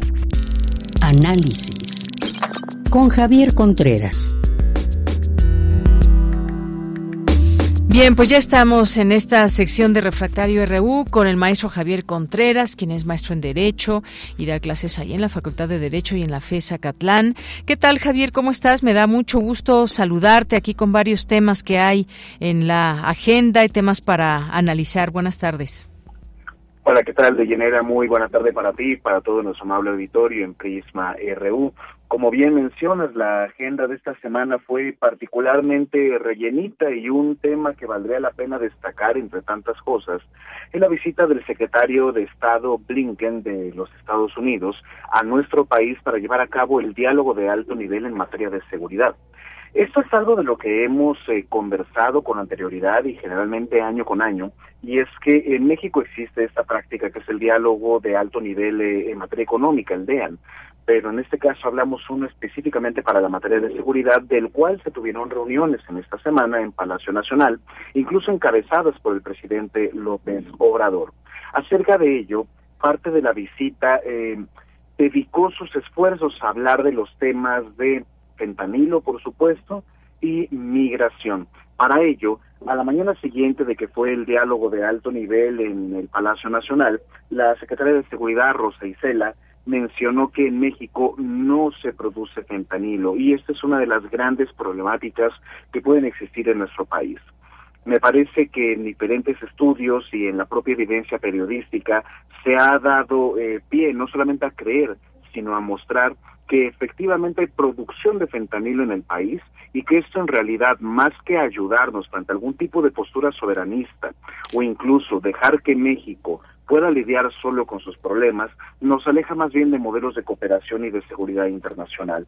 Recordemos que hace no mucho tiempo y que también hablamos acerca de ello, el Congreso de los Estados Unidos frenó un apoyo extraordinario para México de más de 60 millones de dólares, justamente por la falta de proactividad en tanto el combate al fentanilo. Con esto, permítanme ser claro, no significa que apoye una agenda intervencionista de Estados Unidos, no se trata de eso, pero tampoco podríamos nosotros dar como por bueno el rechazar que existen eventos de violencia altamente vinculados con el tráfico de drogas hacia Estados Unidos en nuestro país. México no es solamente un país de tránsito. Nosotros sabemos de mucho tiempo atrás que se trata también de un país de origen de tránsito y de destino de estupefacientes, de drogas, y que el combate que se ha llevado a cabo desde el gobierno federal, no solamente en esta administración, sino en ejercicios pasados, ha ocurrido más bien desde la parte estricta de seguridad o por la fuerza bruta. Tendríamos que pensar en otro tipo de estrategias y como la propia Claudia Sheinbaum ha mencionado en alguno de sus últimos slides, pensar que el combate a las drogas tendría que ser más bien un problema de salud pública, no uno de seguridad y esto no parece ayudar, sobre todo cuando el propio presidente llegó a mencionar recientemente que en México no se sobrepasan las mil muertes por sobredosis y particularmente de fentanilo. Creo que esto no son números alegres, me parecen cuentas irresponsables. Bien, gracias, gracias Javier por esta, este primer tema que nos expones y luego pues está este otro, se aplaza la discusión de la reducción de la jornada laboral. ¿Qué esperar en todo esto? ¿Tú cómo lo ves? Este es un asunto que, permítame decirlo de esta manera, me parece miserable. Lo que ha ocurrido con los eh, señores y señoras diputados en el Congreso de la Unión es eh, una forma muy clara de darle la espalda a la clase trabajadora en este país, toda vez que esto ya había sido aprobado en el Senado en sus términos, está eh, debatiéndose en Cámara de Diputados, pero Seamos muy francos, cuando ocurren estos eventos de los parlamentos abiertos, pocas veces se ha llegado a escuchar, sobre todo la mayoría parlamentaria que hoy en día tenemos, lo que se llega a mencionar por parte de los expertos para los diferentes temas que se someten a debate en los llamados parlamentos abiertos. Ahora bien, la jornada laboral en nuestro país la tenemos a 48 horas y se busca justamente la reducción a 40 con eh, dos días de descanso. Hay una cantidad inmensa de personas que está hablando de, bueno, ¿por qué no podríamos seguir el modelo griego donde ya se pueden hacer jornadas laborales de 13 horas? ¿Están escuchando lo que dicen? La forma en cómo estamos agrediendo, violentando los derechos de las y los trabajadores en este país. No puede haber una agenda más de izquierda en este momento que no sea la, la reducción de la jornada laboral. Y la propia mayoría política en la Cámara de Diputados me parece que da un, eh, una alternativa triste, triste y cobarde cuando menciona es que es por el PAN que no le hemos podido discutir. La JUCOPO, la Junta de Coordinación Política, funciona por voto ponderado, es decir, dependiendo quién tenga una mayoría de representación en la Cámara de Diputados, se pueden mover, modificar, cambiar o imponer temas en la agenda política para su discusión en el Pleno de la Cámara y esto no ha ocurrido. ¿Por qué decirlo? Porque los coordinadores parlamentarios del Verde, de Morena y del Partido del Trabajo, por supuesto que podrían traer el acuerdo sin siquiera volver a ver al PAN, para poder discutir el tema de la jornada laboral reducida. Y esto, existen muchos estudios también y vale la pena que revisen al Centro de Estudios Espinosa Iglesias, no va a afectar tampoco ni en la productividad ni en la competitividad del mercado laboral mexicano. Y esto es donde quisiera poner el último punto. Creo que es bien importante entender que todavía que se respetaran los actuales derechos de las y los trabajadores hoy en día en este país, empezando por el respeto a un salario digno más allá del mínimo, podríamos pensar en una jornada de 48 horas como la que se tiene de manera justa, pero no seamos hipócritas. Si no se les va a pagar de forma justa las y los trabajadores, si los emprendimientos y las empresas van a estar radicadas en su productividad con base en la precarización de los trabajadores, cuando menos, denles ese día adicional de descanso y evitemos malgastar la energía del propio pueblo trabajador mexicano. Bien, pues muchas gracias, Javier. Y por último tenemos este tema, un recorte al INAI, institutos locales de transparencia, hacia dónde apunta la estrategia de Morena. ¿Cómo ves estos estos temas también? Me parece un tema cuando menos preocupante. Después de que la Suprema Corte de Justicia determinara que el INAI podía sesionar y resolver los temas pendientes únicamente con la presencia de cuatro comisionadas y comisionados para sesionar, no así la mayoría de estos para funcionar, eh, comenzaron a destrabarse varios temas y solicitudes de acceso a la información, que es la tarea del INAI. Y con esto se han revelado nuevamente algunos números discordantes dentro de la administración del actual gobierno. Pero se trata de algo muy importante y muy delicado porque ahora ha salido una bandada de senadores a pedir que se reduzca cuando menos en la mitad del presupuesto del INAI, mismo que es de mil millones de pesos y que se estaría buscando en este caso reducirlo a 500 millones de pesos. Bueno, valdría la pena pensar que nada más en algunos alicientes para eh, la Secretaría de la Defensa es mucho más que mil millones de pesos y pensar en la funcionalidad del derecho que tenemos al acceso a la información a la transparencia y sobre todo desde el ejercicio periodístico grandes investigaciones periodísticas eso lo que debemos tener muy claro han tenido sustento gracias a las respuestas del INAI en estas solicitudes de acceso a la información que terminan por resolver a favor de la ciudadanía. Ahora bien esta estrategia no solamente está ocurriendo con el INAI a nivel nacional, sino que cada entidad federativa tiene su propio instituto de transparencia que está siendo debilitado por las mayorías parlamentarias porque promueve la opacidad. Hay un concepto dentro de la ciencia política que es el arcana imperi maquiavélico, la razón de Estado, y es cuando el Estado no explica o no o piensa que no tiene por qué explicarte a ti el por qué toma decisiones. Bueno, creo yo que sí es un interés de la ciudadanía saber a dónde se va cada peso y cómo se toma cada decisión que supuestamente es invocada en favor del interés público y de nuestro bienestar. En una administración que clama ser del bienestar, valdría la pena saber hacia dónde se dirige cada centavo del dinero público y no tener que intervenir o condenar de eh, ser alcahuetes del viejo régimen cuando ese instituto lo que hace justamente es brindar la información a quien la pida y si no te la quiere dar forzar a la autoridad pública a que te la dé porque es tu derecho. Eso no es un debate de alcahuetes, es un debate de derechos. Muy bien, un debate de derechos. Muchas gracias, Javier. Como siempre, un gusto poder platicar contigo. Un abrazo. Muchísimas gracias, Deyanire. Para todo nuestro amable auditorio, cuídense mucho y que tengan un estupendo fin de semana. Igualmente tú, muchas gracias. Continuamos, nos vamos a Melomanía RU con Dulce Wet.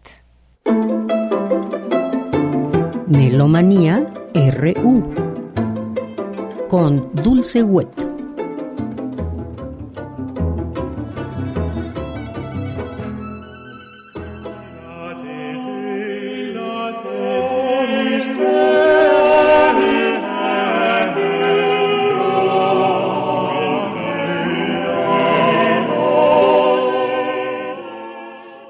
Buenas tardes, muy buen provecho, muy buen viaje.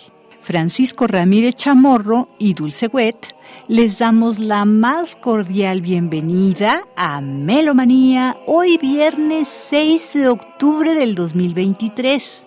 Mañana 7 de octubre estaremos recordando a Cristóbal de Morales, uno de los tres grandes polifonistas del Renacimiento junto a Tomás Luis de Victoria y Francisco Guerrero. Él nació en Sevilla en 1500, niño cantor de la Catedral de Sevilla y después fue maestro de capilla. Era un cantante notable. Viajó a Roma en 1535 y el Papa Pablo III lo hizo integrarse al coro papal. Ahí permaneció hasta 1545 el 4 de septiembre de 1553, pidió ser considerado para el puesto de maestro de capilla en la Catedral de Toledo, pero murió un poco después en Marquena.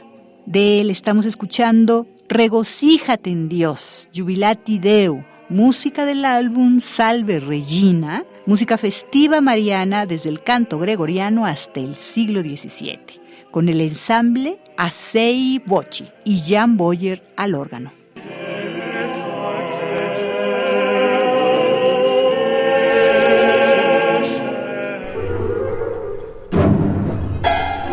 José Julio Díaz Infante, compositor y coordinador nacional de música y ópera, sigue invitándonos al foro de música nueva que hoy comienza en la sala principal del Palacio de Bellas Artes a las 8. Mañana hay tres conciertos y el domingo también dos o tres conciertos. Ojalá puedan asistir.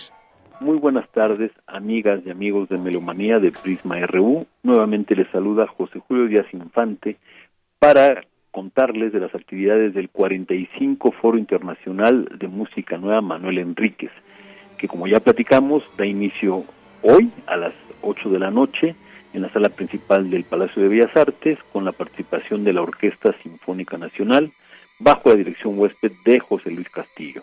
Y mañana sábado a las 11.30 en el Museo Nacional de Arte tendremos la presencia del Quinteto de Alientos de la Ciudad de México, con obras de Óscar Alcalá, Ángel Castro, Carol Chargueron, Nubia Jaime, Aures Musong.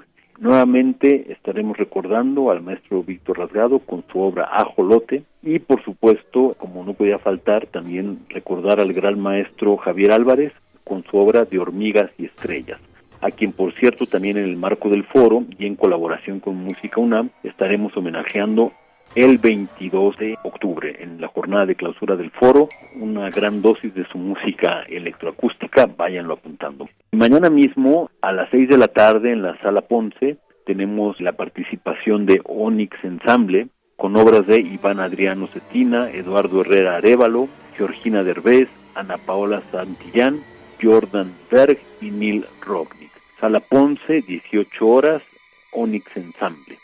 Un poco más tarde, en la sala Nezahualcóyotl del Centro Cultural Universitario, tendremos la presencia de la OFUNAM, la Orquesta Filarmónica de la UNAM, a las 8 de la noche en su horario habitual, una de las colaboraciones más importantes y ya más emblemáticas de los últimos años, la participación de la UFUNAM en el marco del Foro Internacional de Música Nueva Manuel Enríquez, un programa también muy interesante, por supuesto, de grandes figuras que también han partido este año. Tendremos la obra de Calla Sariajo, Asteroid 4179, Toutatis. Tendremos la obra ganadora del Premio Nacional Federico Ibarra Nueva Música Orquestal 2023 de David Hernández Ramos, la Cetra Ocia 2 Capricho Extravagante. Tendremos también importante recordar a Christoph Penderecki en su 90 aniversario el concierto para corno Winter Rise con Radovan Blaktovic en el cornista que estrenó la obra y la trabajó con el maestro Penderecki en su momento, y el estreno en México de la Sinfonía número 5 Inasible de Federico Ibarra. Un gran programa, como siempre, la FUNAM, en el marco del Foro de Música Nueva, en colaboración con Música UNAM. Y es un programa que, obviamente, si no pudieron asistir por ir al concierto de Onis Ensemble en la Sala Ponce, lo podrán disfrutar al día siguiente, el domingo 8 al mediodía. Participación de la FUNAM en el marco del Foro de Música Nueva, Manuel Enríquez. Y si pudieron ir a las 8 el sábado, entonces el domingo a las 11.30 pueden venir al Salón de Recepciones del Munal a escuchar al Laboratorio de Música Nueva, este trío formado por algunos miembros del Cepro Music, y podrán también escuchar a Fractal Guitar Trio, trío que hace obras muy experimentales con la guitarra, José Luis Hurtado, David Hernández Ramos también, Sofía Gubaidulina, Marcos Siqueira, Mauricio de Bones y James Banner. Más tarde, el domingo a las seis de la tarde, también en la sala Ponce, tendremos la participación del Cuarteto de Cuerdas de Bellas Artes. Antes eran el Cuarteto Croma, para que la gente tenga mayor referencia, y estarán haciendo también una obra muy importante del repertorio camerístico del siglo XX, el segundo cuarteto de Giorgi Ligeti, en conmemoración de su centenario, además de obras de Germán López Vargas, Agustín Calabrese y Arvo Part. Los esperamos, les invitamos a que consulten la cartelera en Facebook y Twitter, Música Imbal, en www.inva.gov.mx. Les invitamos a que sigan todas las actividades a través de las redes sociales de la Coordinación Nacional de Música y Ópera. Música Imbal en Facebook y en Twitter, así como la cartelera en www.inva.gov.mx y www.forodemusicanueva.bellasartes.gov.mx. También pueden seguir la página de Facebook Foro Internacional de Música Nueva Manuel Enríquez para que no se pierdan ninguna de las actividades.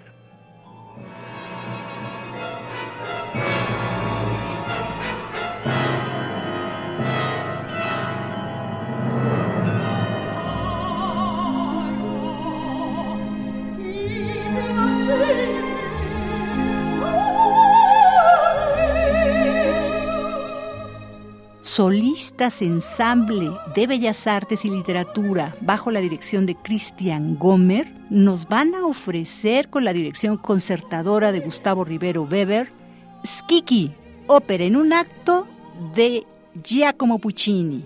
Sala Covarrubias, funciones 13 horas y 18 horas, domingo 8 de octubre de este año escuchas de Prisma RU de Radio Universidad. Les habla Gustavo Rivero Weber, director artístico de la Orquesta Juvenil Universitaria Eduardo Mata, y en este caso el director concertador para la ópera que vamos a hacer de Giacomo Puccini, Giannis Kiki, y que va a ser interpretada por los solistas ensamble de Bellas Artes, un grupo de cantantes profesionales que vienen a hacer la ópera con la orquesta en la sala Mirko Barrubias. Los queremos invitar muy cordialmente el 8 de octubre, este domingo, a la 1 y a las 6 pm. Tenemos dos funciones para que puedan en alguna de ellas disfrutar de esta gran ópera, que es una de las últimas óperas que escribió Puccini y que tiene como trama un engaño de Janis Kiki, que es un personaje que menciona a Dante en su Divina Comedia cuando llega al infierno. Janis Kiki es uno de los engañadores. Y él lo que hace aquí es que se pone en el lugar de alguien que se murió para poder hacer que el testamento no se vaya a los frailes, sino que se vaya a la familia y a fin de cuentas él se queda con lo mejor de todo ahí. Una comedia muy buena, con música maravillosa, eh, todas estas líneas grandiosas de Puccini, la recomiendo muchísimo, está muy bien puesta, está actuada, tiene escenografía como en la mafia italiana, cosa que me pareció muy atinado porque siempre se hace de una manera realista y esta vez se puede hacer de otra forma. Va a ser una muy buena puesta en escena. 8 de octubre, domingo, este domingo que viene, a la 1 y a las 6 pm en la sala Miguel Covarrubias de la Universidad Nacional Autónoma de México, aquí en el Centro Cultural Universitario. Los esperamos con mucho gusto y estamos seguros de que van a pasarse un muy buen rato. Muchas gracias.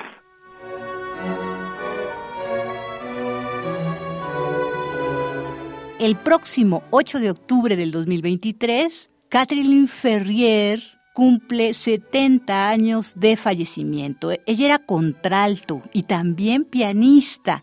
Nació en Inglaterra en 1912. Falleció el 8 de octubre de 1953.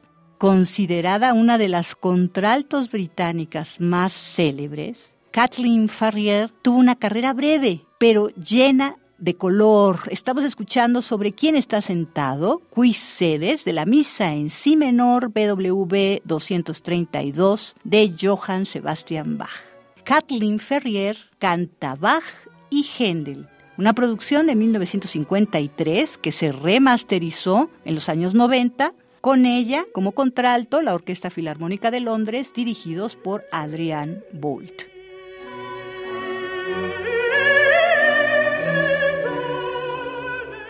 Y hasta aquí Melomanía de hoy viernes 6 de octubre del 2023. Francisco Ramírez Chamorro y Dulce Wet agradecemos enormemente su atención y sintonía y los invitamos a acercarse a la música nueva del Festival Cultura UNAM y también del Foro de Música Nueva. Hasta la próxima.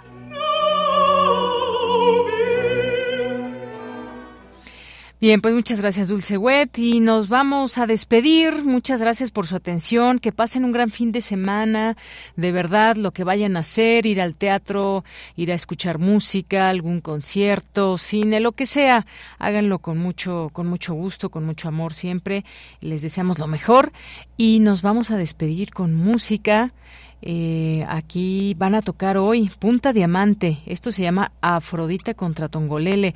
A nombre de todo el equipo, soy de Yanira Morán.